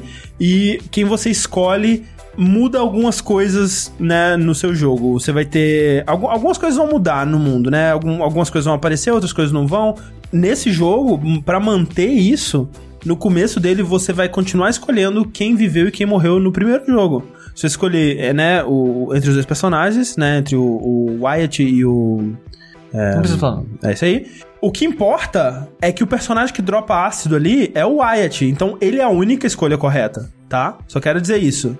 Porque, a menos que o outro cara seja uma coisa muito mais incrível ainda. Cara, eu escolhi o outro cara no meu, no meu playthrough. Aí você pode mudar na hora de começar Ah, esse. eu Porque ele né, não usa o save, né? Você escolhe no começo do jogo. E ele falou também que dependendo de quem você escolher, você tem armas diferentes ao longo do jogo. Isso. Uma arma específica, pelo menos. Olha É, lá. que eu acho que era, é o que acontecia isso também no, no primeiro. Mas o que é interessante do- da, da proposta do Wolfenstein 2 também é que eles estão pegando a história que eles começaram no, no primeiro Wolfenstein e continuando diretamente, né? Então, você, toda a pegada é que os nazistas ganharam a Segunda Guerra e eles estão, né, seguindo com a expansão do, do, do- do nazismo Do pelo mundo. mundo, né? Como no, no primeiro, no New Order, tinha toda aquela brincadeira que, ah, os Beatles, né, agora eles são, eles cantam em alemão, né, e tem, né, todo, toda essa apropriação de cultura que ficou famosa né, nos anos 60, nos anos 50 ali, é, é, tá trazendo para um mundo onde o nazismo é a cultura padrão e né, a- o, o modo de governo e essa coisa toda. E nesse, né, o trailer começa com um, um vídeo do que seria o seriado da Lassie, só que é Liesel, né? E aí a Lassie é um, um daqueles cachorro robô gigante que cospe fogo. O jogo ele continua essa coisa do universo alternativo, só que expandindo, né? Porque agora você passa nos Estados Unidos, né? Então vai ser bem interessante ver como que eles vão representar os anos 60 dos Estados Unidos. Eu não sei se é 60 ou 50, enfim. Mas como eles vão representar essa época, né? Eu com, acho que com no, todas essas brincadeiras. no, no New Colossus ele já deve estar 60, 70, inclusive. É, né? Porque É. já tem um pouco de movimento hippie, já tem umas coisas assim. Exato. É, o Marcos Lima perguntou se a expansão de Old Blood conta nessa história toda e o The Old Blood é prequel. Eu não joguei ela. Não é muito bom, não. Não? Ah, então. Então eu, eu tô bem curioso como que eles vão fazer essas brincadeiras, né, com a cultura americana, né? E no, no próprio trailer já mostra o nazista do milkshake lá. Quando ele fala isso, ele tá tentando falar na- no ouvido da- do estúdio, porque ah, acho que quase três entrevistas, eu acho, que eu vi do Sven, a melhor de todas é do Giant Bomb, que diga de passagem, que é tão boa que eles uparam separado do, do streaming deles. Rapidão. No canal. O Pedro Lima disse: no primeiro tem um personagem da tua base que é o Lenny Kravitz. Não é o Lenny Kravitz, é o Jimi Hendrix. Exatamente. Que o Wolfenstein, né, que ele tá escrevendo, é uma trilogia. E ele começou escrevendo como uma trilogia, ele tá continuando essa trilogia e ele quer fazer um terceiro, se o estúdio financiar. Exato. Então, a impressão que eu tenho é que toda entrevista ele fala: é uma trilogia, hein? E a terceira eu joguei, vamos fazer? Não, e o para. mais legal é que ele falou, é uma trilogia e tem Mecha Hitler no final. Não, não, assim. Ele não falou isso. Mas pode ser. É, é porque quando né, rolou o primeiro, o pessoal falou, porra, mas, né, faltou um Mecha, Mecha Hitler aí. Ele, É pra, não, quem, porra. é, é pra quem não sabe, o Mecha Hitler é o último chefe do primeiro Wolfenstein. É. E, né, cadê? Tá, tá faltando um negócio aí. Ele, porra, né? Que a história ainda não terminou, né? Vamos lá, vamos ter mais jogo nessa bosta aí. Vamos lá. Então, Não, eu ainda acho que foi a melhor coisa que eu vi na C3. é muito bom, cara. É, Sim, Não, é- me deixou maluco, eu quero jogar de novo e... E tá pertinho, cara. Tá pertinho. É, cara. faz, faz parte, eu acho, do quão animado eu fiquei com o vídeo, sabe? É. Porque, cara, tá, tá aqui. Tá aqui, virado a sabe? esquina. Parece ótimo e tá aqui. Eu lembro que eu vou até tentar jogar o... Depois que eu terminar, assistir, vou tentar jogar no console, porque, tipo, no PC ele tem umas... Numa performance não é lá Ele não é coisas. muito bem... Nossa, ele é muito gostoso de jogar. no- Pra quem jogou Doom, né, e gostou, ele é quase tão gostoso quanto o Doom de jogar. É um pouco menos maluco, um pouco menos frenético, mas é, é muito bom, cara. É, e já falaram no chat algumas vezes, o primeiro Wolfenstein, o, no caso o New, New Order, Sim. ele tá em promoção na PSN por 60 reais agora. Olha aí, cara. Pra ser E brasileiro. os dois metrô, o, Last a versão Redux, tá Ah. 30 reais cada uma. Olha aí. Aí no, Então, né? se você, né, no Steam, tudo isso tá, tipo, sei lá, por dois, dois tazos. Vamos lá pra conferência da Ubisoft, então. Que a gente teve abrindo. Cara, Miyamoto, velho. Cara, eu achei um momento legal. Foi, um muito, foi ótimo muito momento. bonitinho. Foi, foi muito legal, porque né, começou com o Yves Guillemot, Sim. né, o presidente né, da, da Ubisoft. Gosto muito do Eve, cara. Gosto muito Sim. do Yves, um amorzinho de pessoa, né? E, e ele abre, né, a- apresentando, né, o, o Rabbids Plus Mario lá. Sim. Sim. Chama o Miyamoto- no palco, os dois seguram a arminha, fica de costas pro outro, faz posinho de anime. Pra foto, e é. ficou muito legal, cara. Se eu fosse o Eve, aquela seria meu avatar pra, rede sempre. social pra toda a eternidade. Sempre. É, e mostra, né, o diretor do jogo chorando de emoção. Cara. Porque o Miyamoto elogiou o jogo e as Velho, cara, muito ba- Imagina, cara. Cara. Cê- ele tem, aquele cara tem o quê? Uns 30 e poucos anos. Cresceu, com certeza, jogando Nintendo pra caralho. E aí, velho, o Miyamoto... Não, e, e- e quando foi uma coisa que eu comentei durante a, a conferência, quando que você, sei lá, vamos chutar no, no padrão, francês, É. trabalhando na Ubisoft, quando que você, quando passa pela tua cabeça que você vai falar, vou fazer o jogo do Mario. Mario. Do Mario. Imagina o peso. O Nossa, peso cara. de trabalhar com Não, o Mario. É, que nem eu tava falando, né? Ele não tá chorando de emoção, não. Ele tá chorando de medo. Por É. causa do- da pressão que deve estar, cara. De, tipo... Não, mas ele devia estar com uma. pre- Talvez ele chorou de, de alívio. É, talvez. Sabe? É, tipo, porque o Miyamoto tava falando bem. É. Porque, não, é, é, parece que o Miyamoto só tinha visto o vídeo naquele dia. Mas, cara, é uma confirmação de que, cara, eu tô fazendo algo certo, sabe? Tá dando certo isso. E, cara, vamos, vamos ser sério? O jogo parece muito legal, Parece cara. muito legal. Parece Cara. muito Não, legal. velho, quando anunciaram, cara, é que nem. Eu, eu achei que seria um. um Eu achei um que party ser game, um- um Mario Party bizarro. Não, Eu um achei que game. seria uma área RPG. Eu também. E ia ser só mais um Paper Mario da vida. Não, Sim. então, pois é, da primeira vez quando anunciaram, mostraram assim, ó, vai ter um jogo do Rabbids e Mario. Ah, deve ser um party game bizarro. Aí depois falaram que seria realmente um RPG. Seria e um tal. jogo com, com combate tático. Combate Aí eu falei, tático, é. ok. Mas, né, Mario RPG. Aí eles mostram é, é Mara XCOM, É, cara. é tipo, é, a mistura de XCOM com Desgaia ficou maravilhosa pra Sim. mim, sabe? Porque o Desgaia ele nunca me pegou muito porque ele é muito focado em grinding. Mas ele tem coisas interessantes, né? De você juntar os membros da sua equipe, fazer pilhinha, um subir em cima do outro, atacar junto, essas coisas. E, e esse jogo ele tá misturando a parada do XCOM, né? Porque ele usa armas, não usa coisa melee. Sim. E tem, tem o cover, né? Tem um meio cover. Mas ele junta também essa parada de. Ah, tem um cara que tá parado no meio do campo. Se eu andar até ele, ele me joga pra frente. Então eu tenho É. mais uma ação esse turno. Aí tem, tem uns combos muito loucos que, tipo, se você passar no inimigo, você dá meio que uma rasteira nele. Então faz de conta que o André tá no meio da sala e eu tô na porta. E o Corraine tá no- entre a gente. Eu. Tô indo na direção do André, dou uma rasteira no Corraine, causei dano cara, nele. ei, cara. Uh! Aí o André me pega, me joga para as costas do Corraine e como a- aí é minha, minha vez de agir, atiro nele. Então tem uns combos muito legais de se fazer, cara. Tem um lá que eles mostram no final do trailer, se não me engano, que é tipo o Mario e Luigi. Que o Mario atira e aí o inimigo sobe. E aí o Luigi tá com aquele. Como que é o nome? Oversight, né? Que é aquele, aquela É habilidade. o Overwatch. Overwatch. É. Que você tem aquela habilidade de XCOM que você, né? Quando o bicho passa, você atira Sim. nele. Aí ele atira, aí o Mario tá com outro e tipo, ele dá outro combo, aí tipo, o É. bicho vai só voando, assim, pingando. Sim, é verdade. Cara, é, é muito bom, velho. Assim, eu nunca joguei nada dos Rabbits. Eu já joguei o primeiro jogo, que era o Rayman Raving Rabbids. Sim, é, eu que era, o- eu que era um esse. minigamezinhos, era divertidinho. né? E eu te falar que eles não estão diminuindo em nada a minha vontade de jogar esse jogo, sabe? Não, os Rabbids são legais, cara. Os Rabbids são os minions que não me irritam. E você monta o seu time. Se você quiser jogar só com o personagem, né, clássico, sem os seus É, coelhinhos com fantasia, você pode jogar, sabe? Mas eu vou jogar com a Peach Coelhinha porque ela. Não, parece Peach boa. Rabbit é muito engraçada, É muito boa, cara. velho. Vai se fuder. Tipo, o bicho pega ela pelo pé pra dar porrada e ela tá tirando E, e- e o Rabbit Yoshi, ele tira a arma da boca. Excelente. Então, Perfeito. Assim, o jogo parece muito bom. Ele me fez querer ter a porra do Switch, cara. Porque ele parece muito divertido se jogar, até, sabe? Até E chegar o dia seguinte. The Crew 2 tá aí um jogo que, né, eu não tenho muito... Tá tendo, é, era um jogo de corrida de carro que virou um jogo de corrida de tudo. É, é um jogo que virou um jogo, virou um jogo de velocidade, né? Tipo, É, porque qualquer coisa tem- que é rápida, tá? tem carrinho É. de rolimã, tem patins. É, tem carro é, tradicional, tem Fórmula Indy, tem rally, tem moto, tem corrida de barco, corrida de avião, tem, cara, tem tudo nessa porra. Tem, tem Segway, tem aquelas, aquelas, aquelas rodinhas nojentas lá, se duvidar. O Matheus Pavão disse que é, a- acha estranho o nosso hype, porque a gente fica no hype, mas acaba nem jogando, tipo aquele dos robôs selvagens do PS4. Que é o robô selvagens? Robô selvagem. Horizon. Horizon? Se for isso, é um dos melhores jogos do ano. Ah, Sim, os dois maravilhoso. jogaram aqui, É, eu joguei, platinei, gostei pra porra. Eu, eu gostei bastante também, Talvez não a terminei. gente não tenha discutido muito sobre ele. Talvez, talvez ele esperasse um, um dash todo, mas, Mas, pô, enfim. muito bom ele. Bom, bom É. jogo. Bom, ó, nossa senhora, meu Deus do céu, que jogo. É, mas é, o The Crew 2 ainda é Estados Unidos inteiro, mas agora com um bilhão de veículos, moto, e- carro, avião, barco. E é, ele, ele fica naquele meio termo em que eh, eu acho que ele não pega ninguém, porque ele nem, não é nem simulação e nem, tipo, corrida galhofa. Ele é meio que. Eu, eu, não, eu não entendo onde que É, e tipo, ele não é bonito tipo Forza, ele não é simulação tipo, Tipo, Gran Turismo. Gran Turismo, ele não é, galhofa engraçado, tipo Need, Need for Speed. Ele fica tipo, né? Eu não sei. Ele fica naquele lugar onde que ficava o Midnight Club. Midnight Club. Midnight Club era Eu legal. gostava daquele É. jogo. Teve também aquele jogo bizarro de. de Do- do viado Sim, Elijah Wood, Eli- que tá, Elijah tá sendo Wood. produzido pelo Elijah Wood, olha só que coisa. Sim. Transparent. Tem uma pessoa que gostou Que- de, de, de jogo, né? Mas é muito louco, porque o estúdio dele é um estúdio de cinema que fez vários filmes e agora tá tentando fazer jogo meio que uma purna, assim, sabe? Sim. Bem interessante. É, é, essa ida de estúdios de cinema pra jogo. Uma curiosidade falando disso, o cara, né, que fez Brothers, ele era diretor de cinema antes de começar a fazer o Brothers, né? É verdade, é verdade. Então, né? Skull and Bones.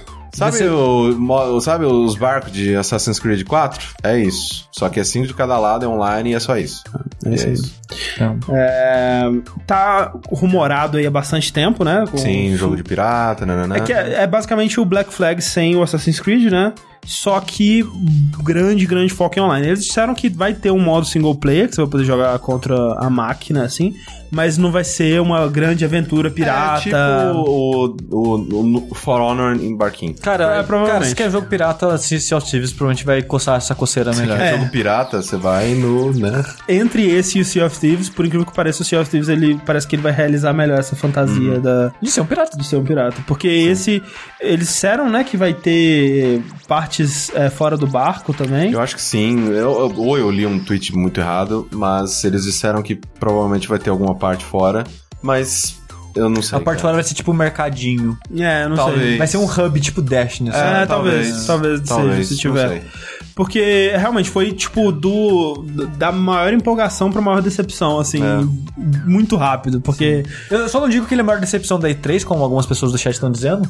Porque ele criou a expectativa e matou ela tão rápido. É. que não deu tempo de ser muito grande. É, Não deu, não- tempo, não deu tempo nem de você falar, caralho, agora vai, puta que pariu, É. agora é um tipo- jogo tipo Assassins, mas sem os, sem os tropes de Assassins, cara, vai ser animal. Só foi tipo, caralho, já parece legal. Ah, não é não. Mas ó, no final eles mostraram que tem um Kraken ali, achei bem legal aquela cena do É, barquinho aquilo ali faz sentido. Ah, ah, cara, a CG que eles mostraram é maravilhosa, cara. Sim, é- era o trailer do Assassin's Creed que eu comentei que a gente faz tempo que não tem. É verdade. Que é o trailer CG com a música legal. Falando em Assassin's Creed, mostramos Assassin's Creed Origins. E deu vontade de jogar, André? Não.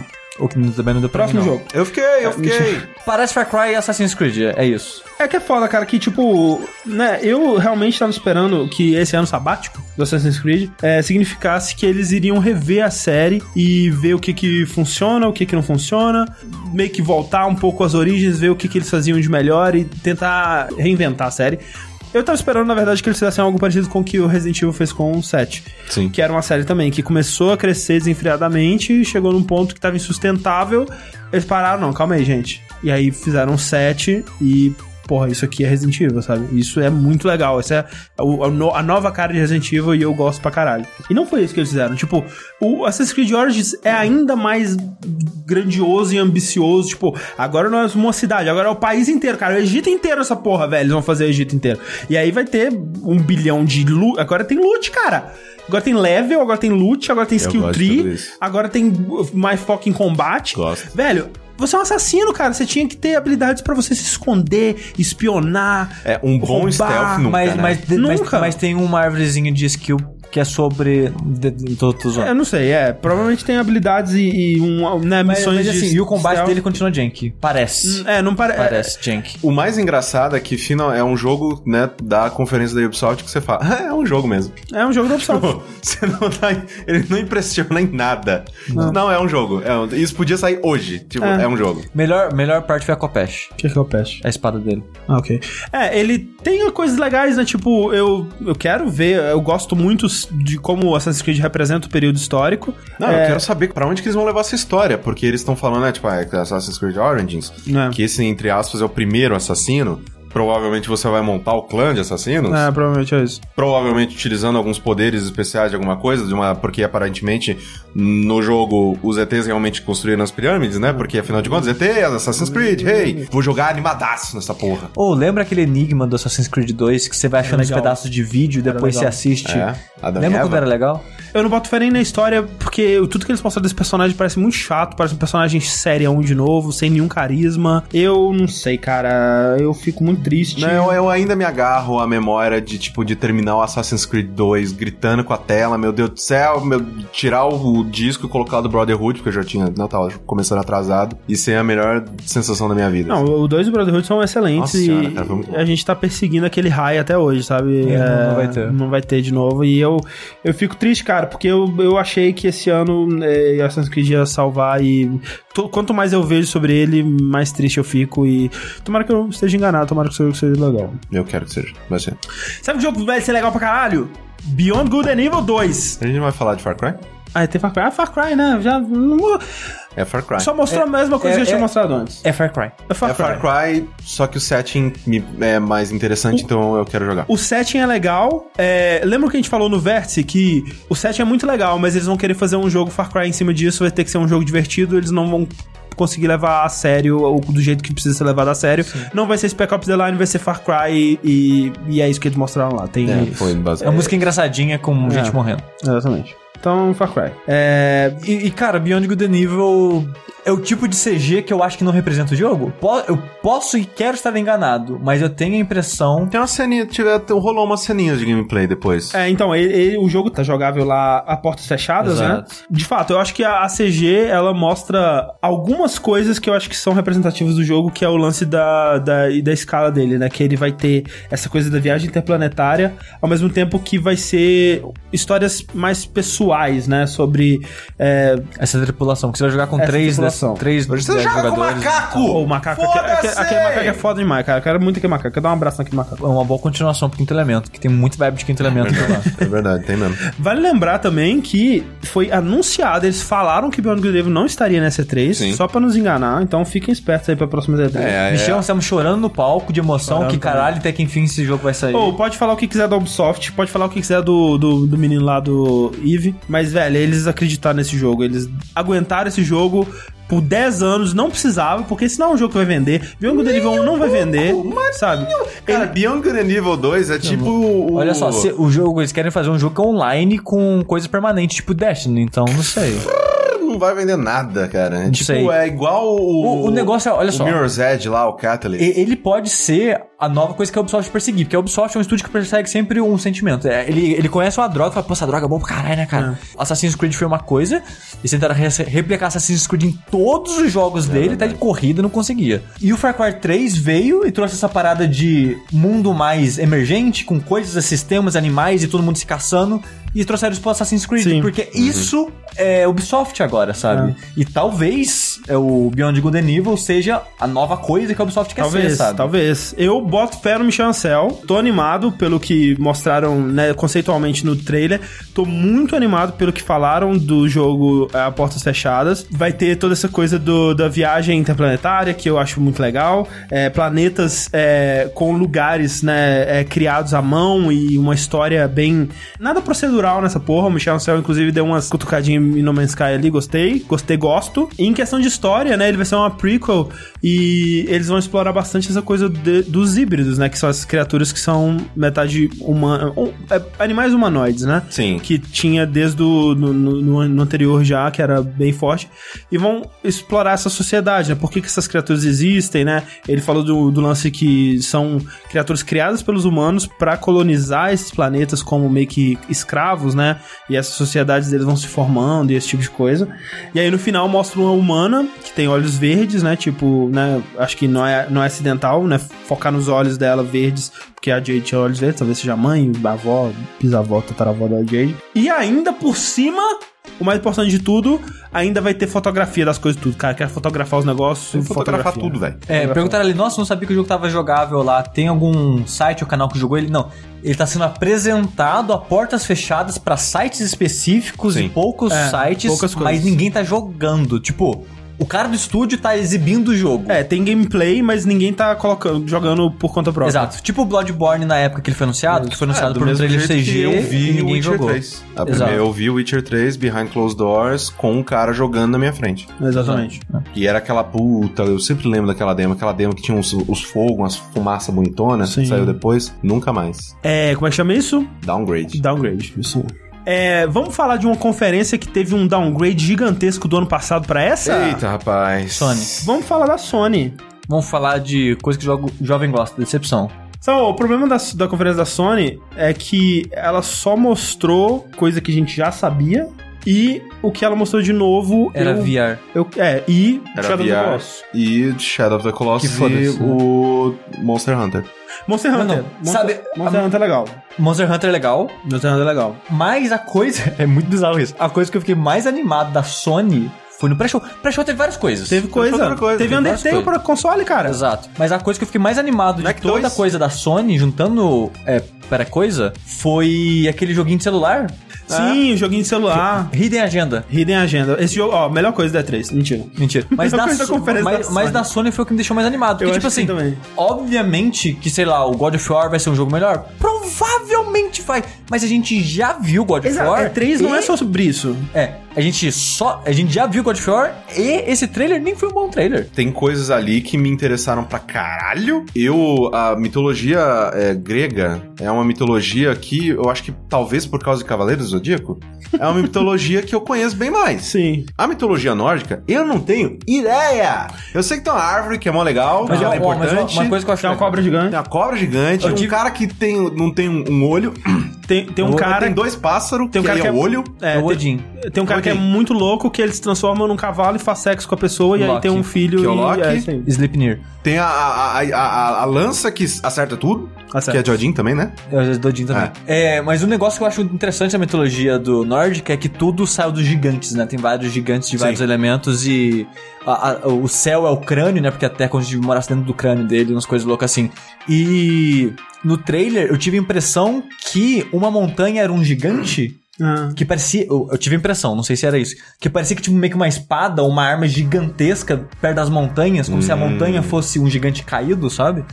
Talvez eles brinquem com isso e seja legal. É assim, tipo, o, é que assim, eu gostei muito do trailer do God of War, gostei muito do trailer do Detroit, Sim. gostei muito do, do- do- dos trailers que mostraram, a maioria eu gostei, assim, né? Tirando Sim, o bloco sim. do VR e tal. O trailer do Uncharted foi legal, o trailer do.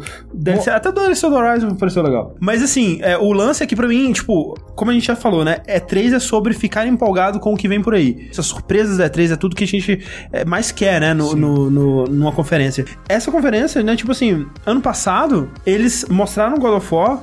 E me deixaram muito empolgado com God of War, com, esse- com essa nova direção do God of War. E Só que aí, principalmente porque era um vídeo de gameplay seguido, não era um trailer, É, sabe? E agora foi só um, um trailer de compilação de várias lutas. Que foi, que foi legal, aquela parte da cobra falando com ele, foi legal. Aquela, é, muito legal. Que ele aquele- joga uma- o machado, aí É. a cobra vem devolver. Coisas muito interessantes naquele trailer e muito promissoras. Só que, tipo, a minha luzinha de empolgação pro God of War já tava ligada, não tem como ligar ela de novo. Então, tipo, a, a mesma coisa pela segunda vez não vai ter o mesmo efeito, sabe? Então, não dá pra empolgar de novo com isso, não dá pra empolgar de novo com o. É, não dá pra empolgar de novo com Days Gone, porque você Não. nunca ficou empolgado. Days Gone nunca dá pra ficar empolgado. Eu não sei Eu com ainda que é. jogar isso, cara, não sei porquê.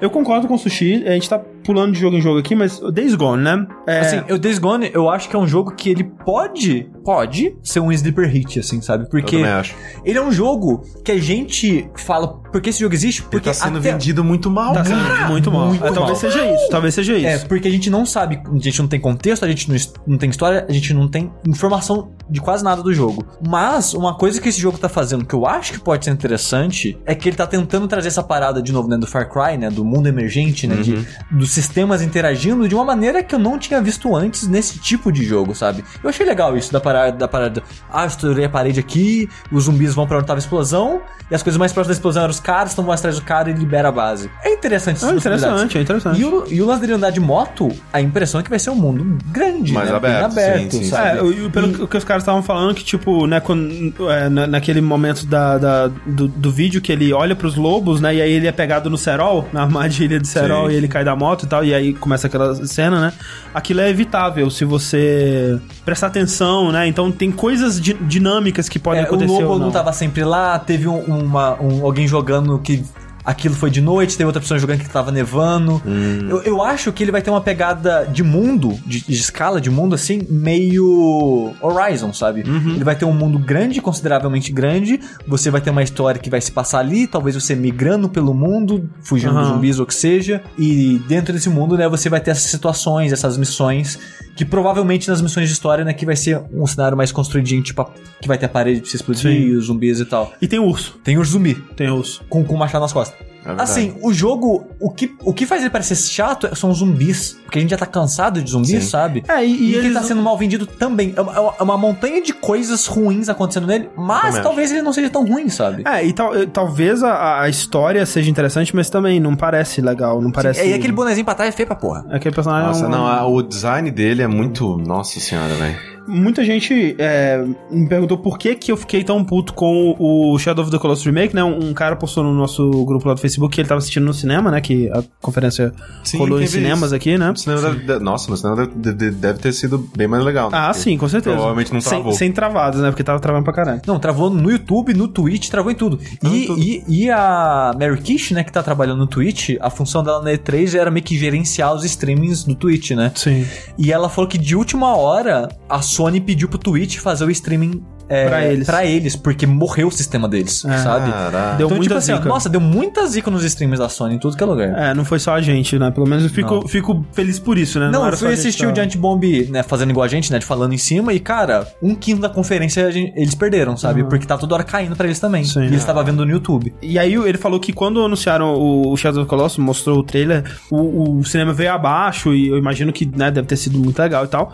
Mas é que, tipo, cara, quanto mais eu vejo sobre esse Shadow of the Colossus, mais eu fico decepcionado, porque vai ser um remake. Sim. Remake, não é remaster. Não, mas É, parecia já um remake. Tá sendo desenvolvido pela Bluepoint, vai ser é, numa nova engine, novos assets, novo esquema de controle. Eles disseram que vão, vai ter o clássico, se você preferir, mas né, vai ter. É, esse o coisa. clássico. Não, não, melhor, melhor atualizar. É, eu acho que é ok atualizar. E aí, tipo, porra, por que, que vocês ficaram animados pra Final Fantasy VII e não pra o, o remake desse? Porque, cara, Final Fantasy VII é um jogo. Primeiro, que o, o, a- a- a- o pedido de remake dele já é quase lendário. Então, tipo, é Sim, uma coisa era que tá quase um meme. Era quase um meme, tava sendo repetido, já pedido, era uma, uma lenda da Bom, indústria. primeiro que é um né? jogo de 1998, né? Acho que é 97. Enfim. 97, talvez. E o Final Fantasy VII, ele é um jogo que a ambição dele claramente superava a- a- as limitações técnicas da época. Ele claramente almejava algo além, ele não chegava lá, né? Mas a sua imaginação completava o resto. E é aquela coisa, quando você vai jogar ele hoje, ele tá muito desatualizado, né? Tipo, ele ainda dá pra jogar, ele ainda é um ótimo jogo pela qualidade da narrativa que eles criaram, pela qualidade dos personagens, do, do sistema de combate e tudo mais, mas ele tá muito datado, né? Visualmente, especialmente. Então, um remake pra um jogo como esse é muito mais necessário que Shadow of the Colossus, que é um jogo de, de 2004 ou 2005, se eu não me engano, que ele é exatamente o que o autor dele queria que ele fosse. Talvez em questões técnicas, né, que no PS2 ele engasgava um pouco e tudo Sim. mais. Saiu o remaster pra PS3 Da Bluepoint. da Bluepoint, inclusive. Ótimo remaster. Também tinha alguns problemas aqui e ali, mas de modo geral, um ótimo remaster. Não precisava desse remake. É, A Bluepoint, a a Sony podia estar investindo esse dinheiro em algum outro remake de um jogo que precisasse mais um clássico do PS1, por exemplo, que precisasse mais de um remake pra, pra ser atualizado. Siphon Filter. Siphon Filter, cara, Tomba, que nem o Lucas do, do Nautilus estava falando, né, aquele dia aqui. Cara, se tivesse um remake de Tomba, eu teria ficado mais animado. E olha que eu nem conheço Tomba. E, pelo menos, o Final Fantasy VII tá sendo desenvolvido pela Square e com o Tetsuya Nomura ali no meio, que trabalhou no, no set no passado, sabe? Não tem Hironobu Sakaguchi, mas pelo menos tem alguma coisa da equipe que fez o Final Fantasy VII original. Esse jogo, o, o Shadow of the Colossus, tá sendo desenvolvido por outro estúdio. E, velho, olha o perigo, velho. Um jogo tão autoral, um jogo que é tão deliberado em absolutamente tudo que ele faz, sabe? No mundo dele, na decisões de paleta de cor, de, de, de tudo, cara. Aquele jogo ele é tão autoral, ele é tão a visão de uma pessoa só, como poucos jogos E a terceira versão do jogo em poucos anos, cara. Terceira versão do jogo. E, cara, olha o perigo, velho. Tipo, Silent Hill 2, velho. Olha o que que eles cagaram. Como que eles cagaram o remaster do Silent Hill 2. E, né, cagaram porque eles tiveram que meio que refazer o jogo do zero. Sim. Né, porque ele- a Konami É não uma coisa guardou. de detalhes fodida. É uma coisa de retalhos desgraçada. Então, velho, a chance de cagarem é tão grande e a necessidade é tão baixa que eu fico puto. Eu fico, fico pistola. Isso foi totalmente pra pegar na nostalgia, É. é uma parada que a Sony sempre faz. a gente sabe? precisa de alguma coisa pra pegar na Só que nostalgia dessa desses vez putos. foi meio que exagerado. É. É, eu achei meio desesperado, sabe? É, e também Sim. que, sei lá, tipo, muita gente veio no meu Twitter e falou, nossa, você tem uma tatuagem de Shadow of the Colossus, você nem reagiu. É que o cara, tipo, eu já joguei, eu já vivi isso, tipo... Eu acho que talvez seja legal pra uma nova audiência, né? Porque querendo ou não, o jogo ele não foi tão popular assim quanto poderia, Aham. não sei. Mas não sei assim, tipo, eu não vejo a necessidade de jogar, de viver isso de novo. E a experiência que eu tive jogando pela primeira vez, eu não vou ter ela de novo. Quer viver isso de novo? Tem o remaster, cara. Tipo, eu acho muito válido, muito legal manter esse jogo acessível pra atual geração, sabe? Mas traz o remaster, cara. Pra que refazer o jogo? Pra que correr esse risco, velho? O jogo tá lá, velho. Tá, tá pronto, cara. Não precisa. Eu não entendo. Né? A Sony é legal, mas vacila. Puto. O que que, que que você achou do Monster Hunter, Sushi? Do... Tô animado. O que que você viu? Você já, você já jogou algum? Não, nunca joguei nenhum. Tô animado porque eu tô afim de jogar um, mas não. Tu, tu dessas, porra, Vita, enfia no cu. Você joga, não jogou do PS2? Eu joguei do PS2. Não, não tive PS2, eu Bom. nunca não, não joguei as coisas do O PS2. do PS2 é- foi ali que eu aprendi que fazer churrasquinho do lado de um dinossauro não é interessante, não é inteligente. Olha aí. Quem diria? Mas é, eu fazia e o cara falava, porra, tá cheirando bem, vou lá comer. O- Uma das coisas Churrasco que eu. Uma das coisas que eu achei. Uma das coisas que me agradaram é que não é mais aqueles telinhas, vários mini mapinhas conectados naquele mapa Sim. bizarro. É um mapa grande, uma área né, sem loading, essas porra tudo, que pra mim já é bem mais interessante ser assim. E, e é Monster Hunter. E parece que vão simplificar, o que pra mim não é um problema. Talvez pros É, fãs mas, de ah, pelo que Não. o. Acho que foi o Cabelo me mandou no Twitter que o, o, o desenvolvedor ele deu uma entrevista falando que eles não vão simplificar, vão sim- simplificar porra nenhuma. Vai ser Monster Hunter é sempre. Hunter. O que é bom também, É bom, bom, né? bom. Vamos ver qual é que é disso daí. Eu quero jogar porque, tipo, é um Monster Hunter bonito, enfim. É, o online dele vai ser uma parada meio Destiny. De, eu falo Dash pra tudo, né? Mas é aquela parada já clássica, que muito jogo faz isso, na verdade, de ter o hubzinho, né? Sim. Vocês se encontram no hub e saem junto de Sim, lá. sim. Às vezes você.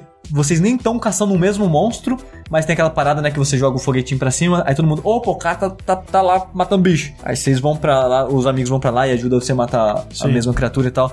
Então vocês podem, né, fazer missões diferentes, caçar monstros diferentes naquele mundo gigantão. Eu não ach, consegui achar vídeo, mas eu vi gente comentando que agora vai ter número de dano. Aí tem gente reclamando que sai númerozinho quando você ataca o bicho agora.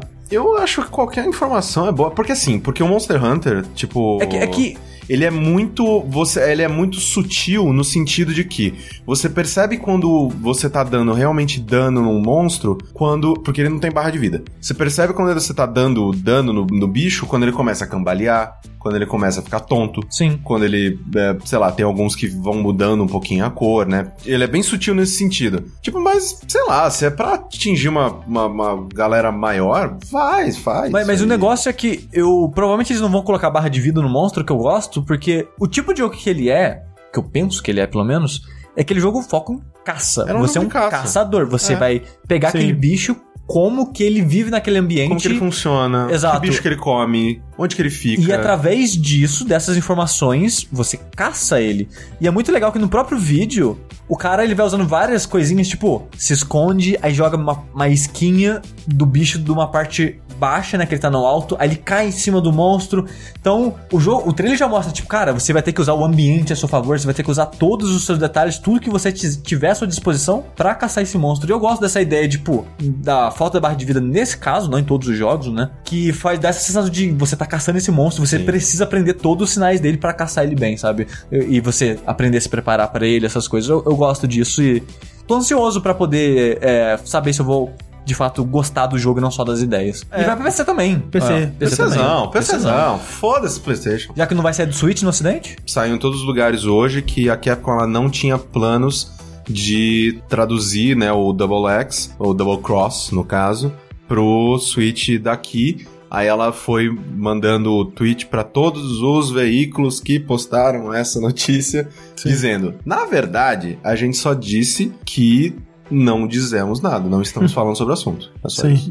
Tipo, ela não falou, não vamos. Não, ela falou só, Quem sabe? Não sei. não, Não sei, falamos essa falou, não sei. Vai, vai saber.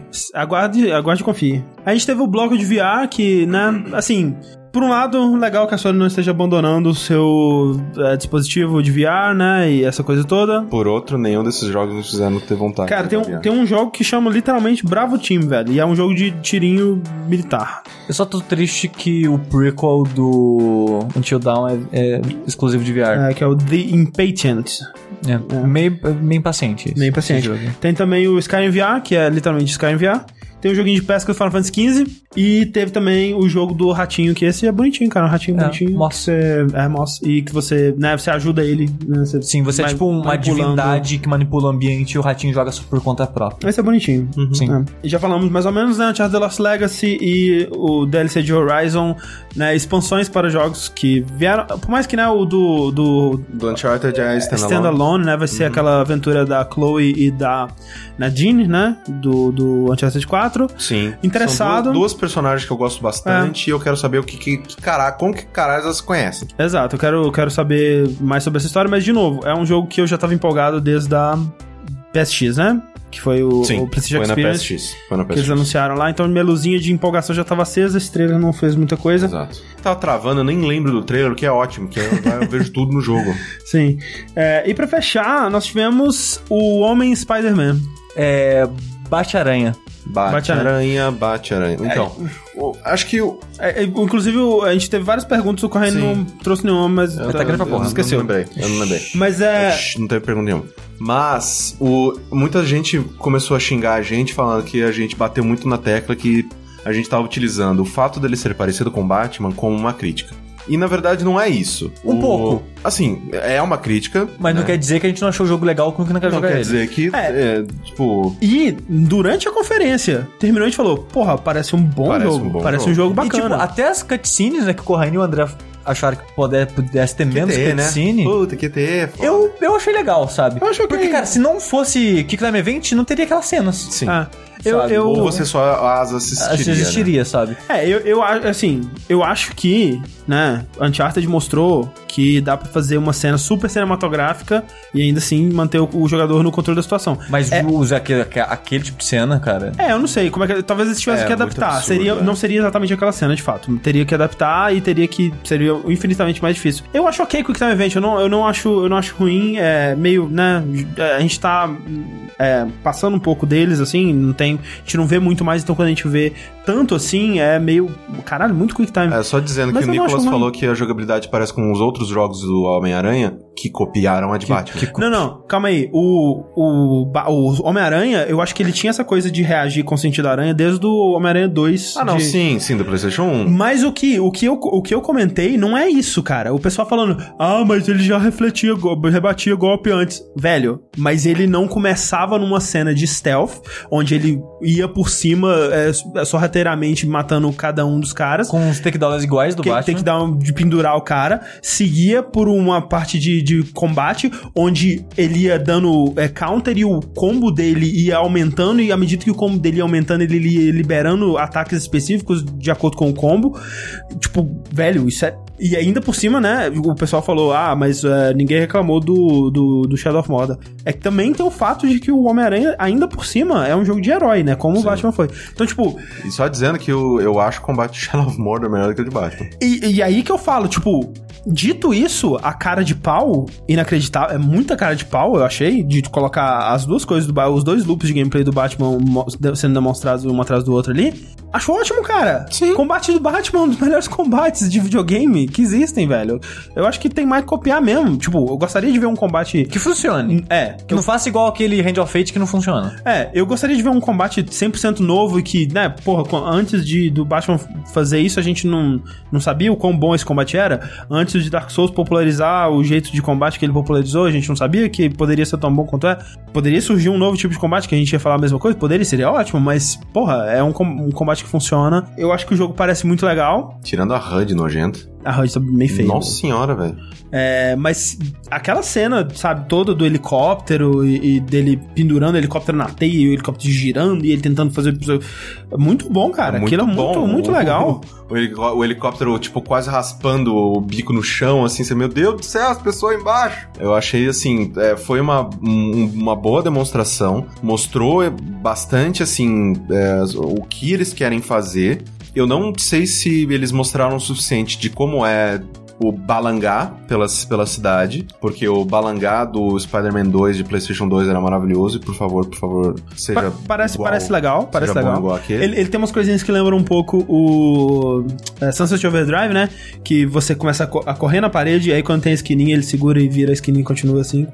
Pareceu tirado diretamente lá, que é, to- é totalmente uma coisa que o Homem-Aranha faria, então Sim, ótimo. Exato. Eu, a, a, a coisa. é, foi o que eu falei. Eu, eu, eu gravei um Braincast hoje de tarde também sobre E3. E foi uma das coisas que eu falei foi que eu gosto. Isso é incrível, mas eu gosto mais do Homem-Aranha do que do Batman.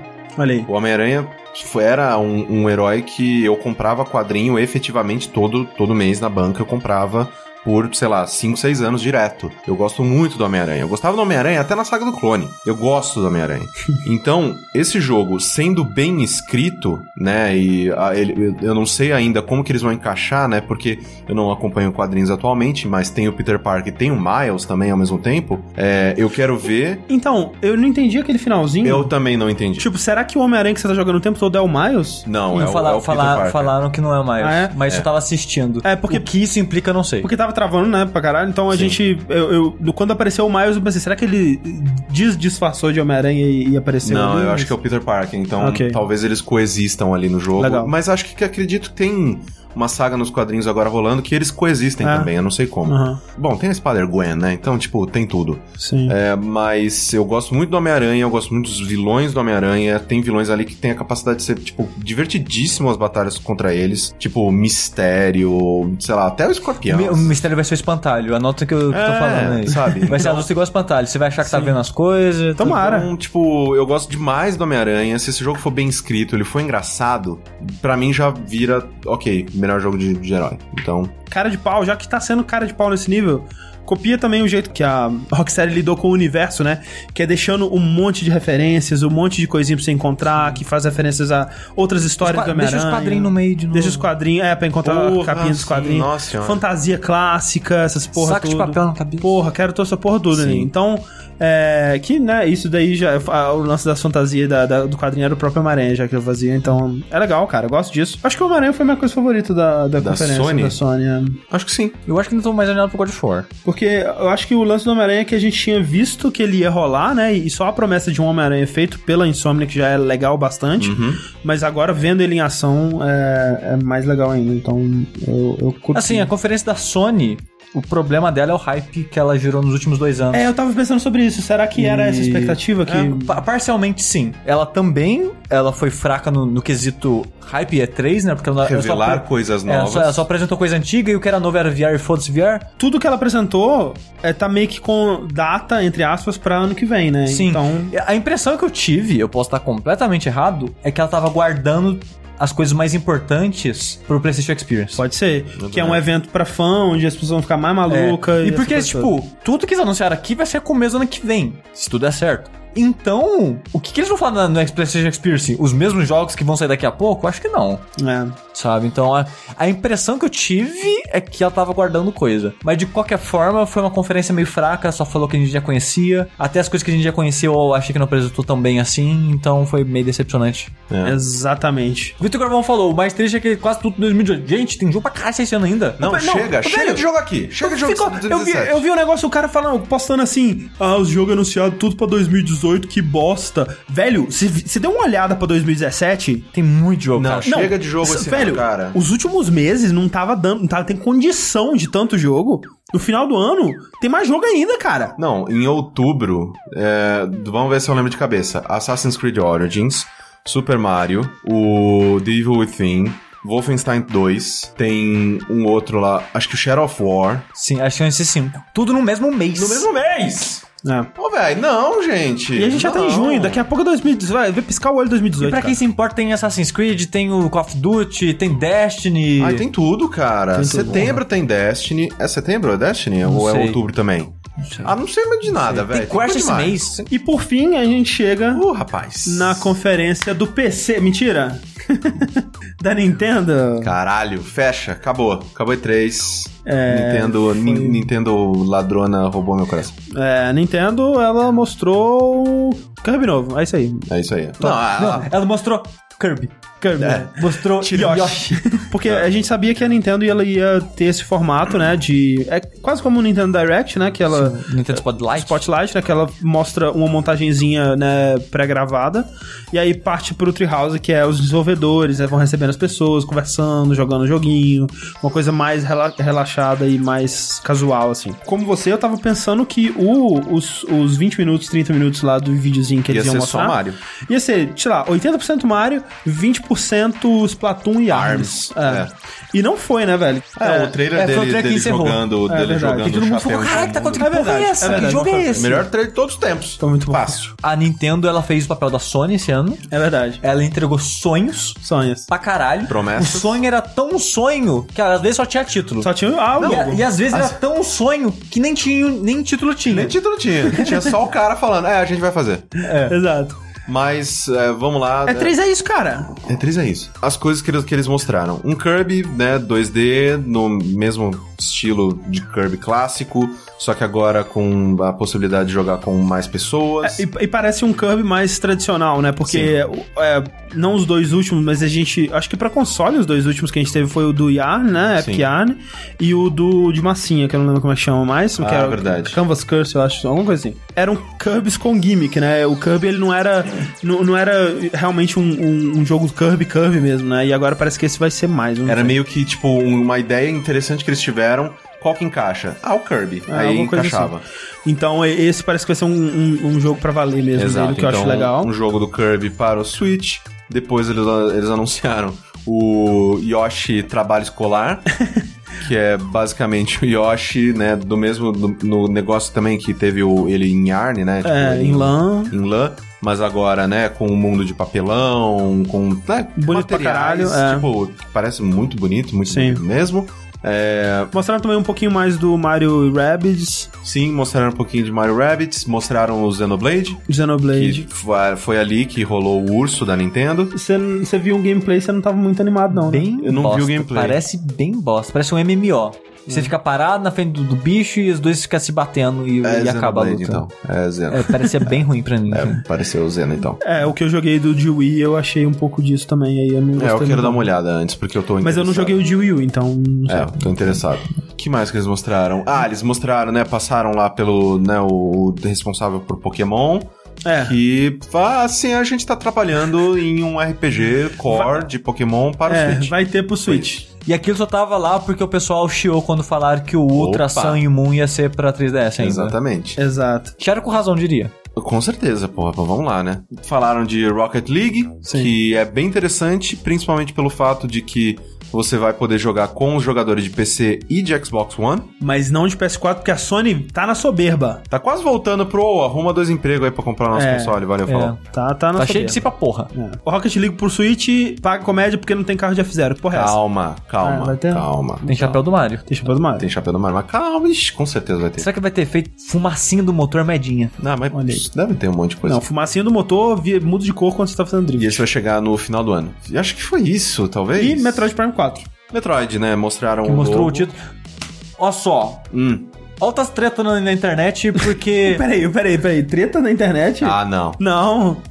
Jamais. que tinha gente puta, puta, porque tinha gente animada com o anúncio do Metroid. Primeiro, qual que é o problema da pessoa ficar animada com alguma coisa? Deixa a pessoa ser feliz. Quando, ó, eu, eu, quando anunciaram os... Quando Calma, não, anunciaram... não, Sushi, não. Tô, tô é, cola- colocando a plaquinha aqui. No, fun, allowed. É. Não, quando anunciaram o Mewtwo pro Smash Bros, caguei. Fui no YouTube ver uns vídeos, cara, o pessoal... Mas Tava- fa- faltava infartar, cara. Mas faltava infartar, velho. Eu acho demais. Acho que tem que empolgar mesmo. Eu queria, inclusive, ser mais empolgado. Queria. Ó, não me, Tirar não, roupa Não me empolguei o suficiente tirar roupa do É. Prime, porque eu Vê nunca joguei nenhum depois. Prime. Mas a minha série favorita da Nintendo é Metroid. Sim, acho que é a minha Mario. Mas segundo lugar, Metroid. E eu quero um Switch.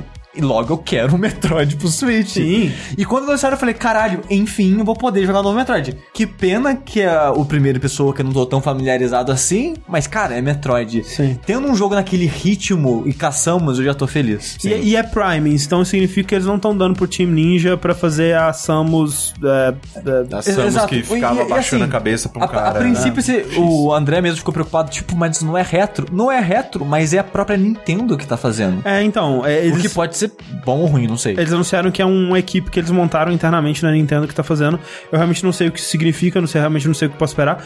Mas, cara, um jogo, assim, por mais que Metroid, a Nintendo, a gente vai ver depois que a Nintendo é, é uma franquia que ela tem costume de não ter o cuidado que a Nintendo tem com outras Tratar franquias. É, tem cu- costume de tratar um pouquinho mal, especialmente o nos Fusion foi feito por ela, pela Nintendo. Eu não sei, eu acho que sim, acho que sim. Porque o Super foi e é bom. Assim. É, o Fusion é excelente, os É. Primes... Mas olha só uma curiosidade.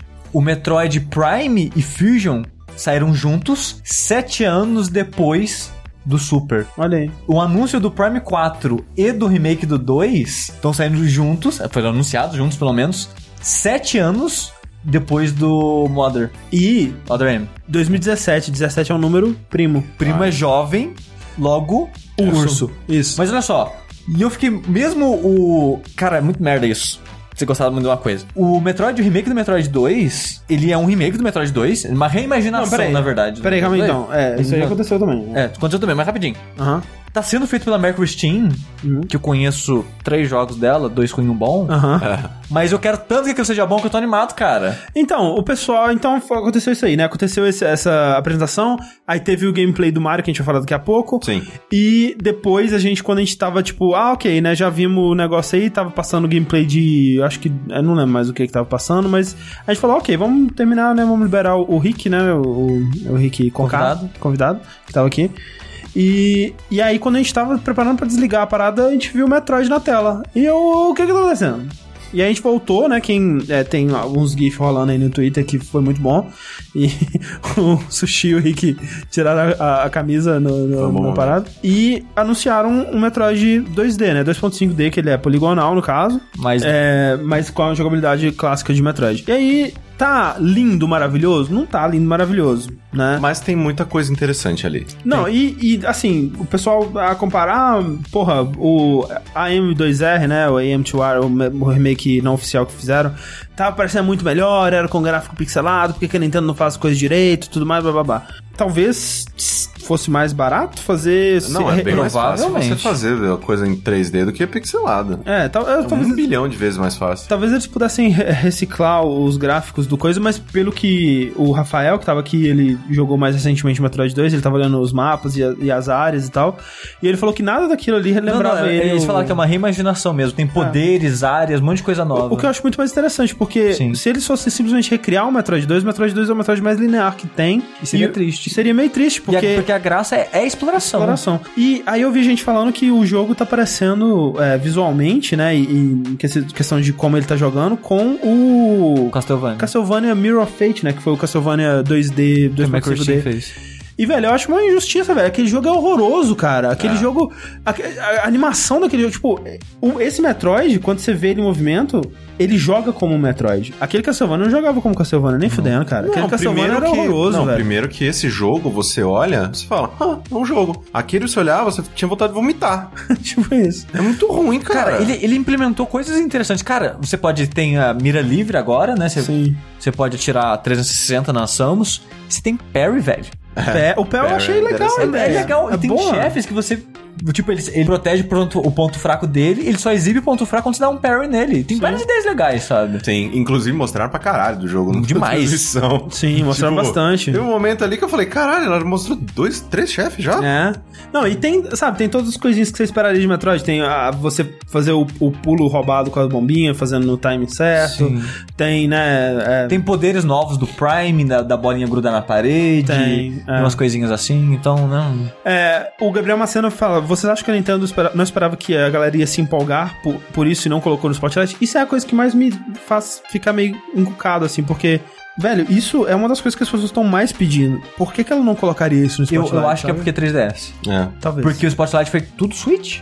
Tem alguma coisa de 3DS no Spotlight? Eu acho que foi tudo Switch. E aí que eu faço a E pergunta. era, só e era só 30 minutos, então ela, tipo, tem que cortar. E ela, é, que e cortar. ela avisou antes, né? Que ela falou, não, ainda fica pra porra do Treehouse Sim. que a gente vai anunciar um monte de coisa. É, eu E ouvi falar- realmente tem uns amiibo ali de Metroid que puta que me Nossa, pariu. o amigo do Metroid que quer mais Maciozinho. molinho. Pô, eu quero Não, dois. eu- Eu, quero eu- da Samus, que é, que é agachada na pose da capa do Na 2. capa do Sim. 2. Porra. E aí que vem a pergunta: por que, que a Nintendo não tá lançando isso também para o Switch, cara? Tinha que lançar, velho. Ia ser meio feio no Switch? Ia, mas lança com tipo é, 3DS. É, eu só fiquei triste isso, sabe? Porque eu já quero comprar um Switch e eu não tenho 3DS. Ah. Eu não vou jogar esse. Mentira, vou comprar o jogo jogando contra o Corraine. Ah, basicamente isso. Será que é difícil portar do 3DS pro Switch? Talvez Deve seja. ser. deve ser. É, mas enfim. Chegamos no segundo melhor jogo da E3, porque não dá pra ficar. Não, ele não tira o Wolfenstein. Olha, eu acho que é o meu Talvez primeiro. seja melhor. talvez, assim. talvez ele seja o meu primeiro. Ai, caralho, velho. Ele é Olha o primeiro Mario que me interessa há muitos anos. Super Mario Odyssey. Isso é uma coisa muito interessante que eles dividiram o Mario em duas cronologias, duas linhas de temporais, em que de um lado você tem o Super Mario Galaxy, Galaxy 2, 3D Land, 3D World, e do outro você tem Super Mario 64, Super Mario Sunshine e agora o Odyssey. É. Tipo, eles dividiram e eles falaram: o Odyssey tá desse lado de cá. Ele vai funcionar dessa maneira aqui. Ele não vai funcionar da maneira da- né, como os outros, que eram divididinhos no mundo, com Fasezinhas, fasezinhas, é. cada uma com seu tema, nananã. Não, ele tá do lado de cá. que é um, um universo, é um, é um hub Sim. que, que é grande, que você explora, nananã, e as fases estão neste hub. Eu, por mais que eu adore, eu adoro, cara, eu adoro o 3D World, 3D Land, é, eu acho que meus Marios favoritos são o desse Galaxy. estilo. O Galaxy, o, o- gosto demais do Mario 64, até um certo ponto, depois ele fica meio chato. E o Galaxy, pra mim, são dois jogos excelentes, apesar de eu não ter terminado o Galaxy 2. desculpa. Nossa senhora, o Galaxy é maravilhoso. O Super Mario Odyssey, ele é interessante porque ele, de novo, ele mostra como que o Mario ele pode ser um versátil, né? Como a Nintendo. ah, Cara, assim, foi uma. Cara, quando você para, se você colocasse o Mario na mão de uma empresa tradicional, eles iam definir como. Sei lá, coloca o Mario na mão da SEGA. O que, que o Mario faz? O, Mago, ele- o Mario ele corre, o Mario ele pula, o Mario tem power-ups. Isso é o Mario. Esse é o Mario, ele vai ser sempre assim. Esse é o Mario que os jogadores querem. O Mario sempre vai ser essa porra. A Nintendo, ela fala: sabe, Mario? Ele entra num táxi agora, ele é o táxi. Ele é o táxi. E foda, pau no seu cu. tipo, ah, tá vendo aquele tiranossauro? Ele é do universo de Mario agora. Tá vendo aquela pessoa, em proporções normais, ela coexiste com a porra do Super Mario e ele entra nela. Cara, a Nintendo é louca. Ela é doente e é maravilhosa. Cara, é, é, é foda porque nunca em nenhum outro momento teve alguma coisa do Mario que indicou que ele pudesse ter essa habilidade. Nunca. Tipo, nunca teve uma coisa sobre. O, o chapéu do Mario nunca foi uma estrela em outro jogo, eu acho. Tipo, ele perde o chapéu no, Ah. no- acho que no 64. Tipo, e você fica. Acho que no, no Galaxy também você consegue Sim. perder o chapéu e E- você fica com menos vida só. É, e agora que eles colocaram o chapéu do Mario como sendo um elemento central do jogo, ou, ou coisa do tipo, É, parece óbvio, sabe? É óbvio que o chapéu do Mario seria importante, né, em algum jogo. Tipo, é óbvio que a gente foi fazer um jogo sobre o chapéu do Mario. E, né, tudo bem que a gente sabe que não é exatamente o chapéu do Mario, é um fantasminha que... Entra no chapéu do Mario. Exatamente, então, é, é, tipo... deixa de ser. É, porque o pessoal tava falando, ah, então quer dizer que esse tempo todo o, o Mario, na verdade, era o chapéu e ele tava controlando aquele pobre encanador. Não, e- não, aquela cartola branca é um fantasma que tá dentro do chapéu do Mario. É o que eu entendi, pelo menos, é. Sim. O que eles mostraram, provavelmente é o início do jogo, né? Que no New Donk City ali, parece que eles disseram que é o início do jogo. São coisinhas bem simples, né? Desafios bem simples, de plataforma, é, inimigos é, em lugares bem específicos, né? Não é um mundo hostil pro, ao Mario, que você vai explorando e encontrando desafios pra coletar as luazinhas e tal. Não sei, talvez eles tivessem que ter mostrado um pouquinho também de quando isso fica mais desafiador e mais caótico, pra gente ver como é que fica nessa situação. Mas meio que a gente já sabe também, então é, eu, só, eu só espero que o jogo ele fique super difícil, como todo jogo do Mario fica. Uhum. Porque é a única coisa que eu fiquei meio assim, poxa, podia terem mostrado um pouco mais do desafio do jogo. Mas, eles Mas- nunca mostram. É, nunca. Nunca mostra. É, também é o começo do jogo, né? E, É. tipo, mas eu achei legal porque eles mostraram três áreas com bastante detalhe e tudo mais. É New Donk City, a área do deserto mexicano. Que não é, não é só mexicano, né? Porque tem as pirâmides. Se bem que México tem pirâmide, né? sim, Mas, é, ah, sim, enfim. sim. É, acho que todo lugar tem pirâmide. Brasil tem pirâmide, tá? Aí. Tem ali a parte do deserto, né? da- do mexicano. E eles mostraram também aquela parte da floresta. Uhum. é, que você pega a roupinha de explorador e tudo mais. Eu fiquei muito animado, principalmente quando eles começam a mostrar é, o quão versátil é essa mecânica de você poder entrar nos inimigos e utilizar a movimentação deles, utilizar E poder, habilidades, né? habilidades É. específicas deles. Isso eu achei animal. Isso dá, dá pano pra manga infinito, cara. Você E, pode. e Nossa. aquele, aquele negócio que eles mostraram de uma maneira descompromissada e tal. Mas, cara, aquela parte que você entra na parede. É, muito legal. Toma no cu, cara. É, É muito muito, bom. Imagina a dificuldade de fazer todas as fantasias do jogo dentro da parede. Cara, Cara, o sprite do Mario mexicano na parede, velho. Tipo, Muito o mais bom. engraçado é que tinha uma pessoa falando: Ah, eu acho que esse Mario mexicano é. é, é- apropriação cultural. Não, é, é racista. E aí, tipo, pegaram um tweet de um, de um mexicano falando: Cara, esse, eu- esse Mario 8D mexicano é minha próxima tatuagem, cara. Tá maravilhoso. Então, né, cada um, cada um. Mas, tipo, é uma mecânica que funciona muito melhor no Mario do que no Zelda, cara. É, funcionou bem no Zelda também. Funciona muito bem no Zelda, bem. mas ela é- faz muito mais sentido no Mario. Sim, sim. É que no, no Zelda ela era usada. Apenas pra uma locomoção. É, pra locomoção, e, e, e aqui no Mario ele, ele é basicamente uma fase, uma mini fase é, com desafios de plataforma de Mario clássico, que é muito bem implementado, uma ideia muito boa, cara. É, misturar os dois jogos, espero que tenha bastante disso, vai ser é, bem legal. O jogo tá. Cara, eu quero muito jogar. eu quero- Amanhã já, já tem Nossa, jogo, quero jogar. Mas esse ano ainda. Esse ano. Aí você. Cara, esse ano, Esse ano. cara, e é mais cedo do que eu achava, velho. Quero jogar. Quero jogar Mario Odyssey. Nossa É, senhora. possui um tiranossauro. O Tiranossauro. Ser feliz com o meu o Tiranossauro tiranossauro. tem uma hora que ele aparece, ele tá dormindo, aí tá saindo, tipo, bolinha do, do, do nariz dele. Ele tá usando uma cartolinha, cara. É a coisa mais engraçada do mundo. É, eu só queria dizer que eu vou, saindo daqui do Vértice, eu vou escrever o meu textão no Medium Hum. é, sobre como que esse jogo é pró estupro, porque o Mario ele entra sem pedir no corpo das pessoas. Tchau, gente. Não, calma aí. Vamos ranquear as conferências. Ranqueia suas conferências Raine. Nintendo, Microsoft, Ubisoft, Bethesda, Sony A. Não. Ah, que o, o Wolfenstein levanta da Bethesda de uma maneira que ela não merece. Bethesda, Sony A. Bethesda Sony. Você. Eu acho que eu acho que a minha é isso aí. Eu acho que a minha também. Então, ó, é Nintendo. Nintendo, Microsoft, é, Ubi. Ubi, Bethesda, Sony e aí. Acho que é isso aí. Tipo, a Ubi, a Bethesda e a Sony estão bem juntas pra mim, assim. Mas eu acho que nessa ordem. É, a, pra mim a da a EA e a Sony estão bem juntas, assim. é, qu- quase passando porque um, um- um dos meus jogos que eu mais esperados da conferência, da, da, da 3 em 3, é o Way Out. Que, e, porra, quero muito também o é, Need for Speed. Então os dois eles dão uma levantada, assim, na. da não é assim, EA. a da EA ela tá em último, não é porque foi uma péssima conferência, assim, tipo, foi uma conferência fraca. Assim, a E3 de modo geral foi fraca. Eu Foi achei, fraca, eu achei fraca. fraca. É, eu achei de modo fraca. geral. Que nem você tinha dito antes da E3, tipo, um ano muito bom pra jogos, provavelmente a E3 não vai ser nada disso. E realmente não foi. Mas não é que a EA foi nojenta, meu Deus do céu, quero, eu joguei minhas horas no cu. Ah, né? a- a- eu diria que a mais nojenta foi da Bethesda, mas o final dela foi bom. Foi muito bom. Então esse é o problema. É, o Raul colocou a Devolver em cima de tudo e a PC embaixo de tudo. É que PC, e- PC e Devolver elas se anulam, né? Tipo, mais É. com menos fica zero. Explode. Mas é isso, a gente vai. É, tem. Vou rapidamente falar dos lançamentos da semana que vem? Ou dessa semana, não lembro pegar mais. aqui. São só dois lançamentos só. Então fala isso, Xi. Graças a, a E3, André, a nossa a parte de sessão de anúncios de jogos que vão sair vai ser pequenininha e é uma mudança, né, que a gente comentou no último vértice de jogos, que a gente tá falando os jogos que saem na semana. Só que como o programa sai na quinta, pra quem tá ouvindo, a semana já acabou, então não Já faz acabou, sentido. é. Então a gente vai falar dos jogos que vão sair na semana que vem. Exatamente. Só que esse programa a gente vai abrir uma sessão e falar das duas, porque da semana passada a É, gente falou só dos transição. jogos passados. É. Sim, transição. Então, essa semana, o que, que tem essa semana? Essa Arms. semana saiu ARMS. Sai, né? se- sai sexta. Sai, isso, Isso. 16. Sai sexta-feira. Arms, sexta. o joguinho lá de, dos braços loucos lá do Switch. Eu Isso. quero, mas eu não quero pagar cinco- 60 dólares É, nele. sai dia 16, então, de junho. E dia 20 de junho sai é, aquele é, Nex Machina, Sim. que é o jogo da Housemark, que fez o Resogun, Isso. porra tudo. Ah, esse, cara. Mas é o que é de- cima, né? É, só que é o de cima. Sim, sim. Porque não apareceu na E3, não apareceu em nada. Aham. né?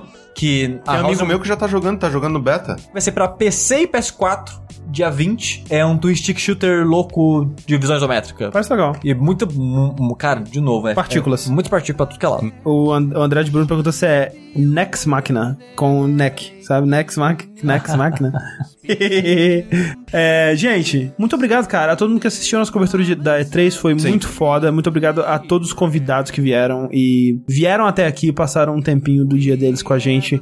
Um check-a-look no coração de vocês e até o próximo vértice. Eu sou o André Campos. Eu sou o Eduardo Sushi. E eu sou o Caio Cohen. Tchau. Polar bear, sun bears, moon bears, sloth bears, spectacled panda, brown bear, black bear, one thing in common. They love to eat. We've named all eight, now let's repeat. Polar bear, sun bear, moon bear, sloth bear, spectacled panda, brown bear, black bear. What makes a brown bear different from a black? Let's go down the list, share a few more facts.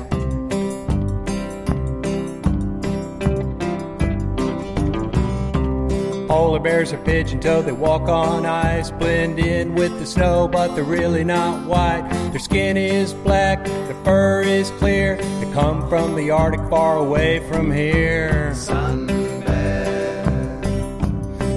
bears love to eat honey and bees. They climb through the trees like chimpanzees from Southeast Asia. Smallest bear of all. Some people say that they look like dogs. Bears, also called Asian blacks. On their chest is a large light triangle patch. They live in trees throughout the year. They got a fluffy black collar and Mickey Mouse ears.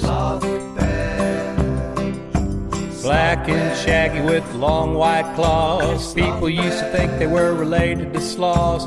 Bulbous snout tongue hanging to the ground. They suck up bugs with a slurping sound. Spectacle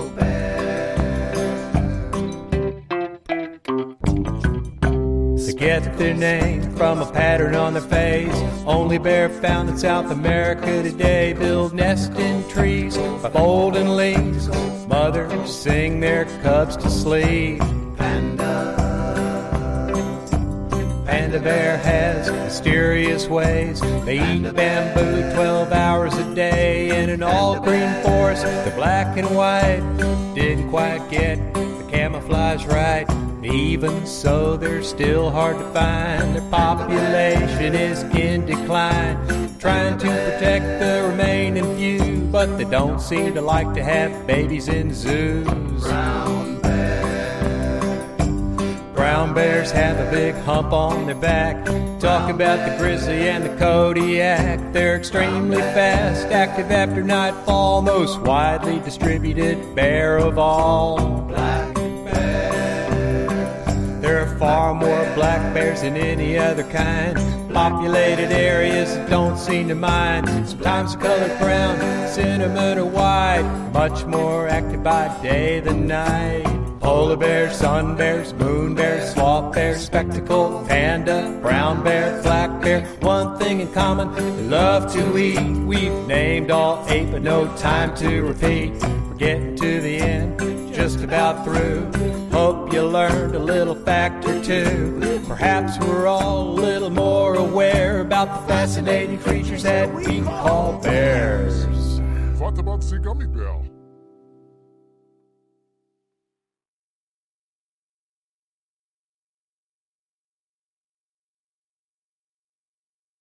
Lá vem o homem macaco correndo atrás de mim. O homem macaco que não tem alma e nem coração.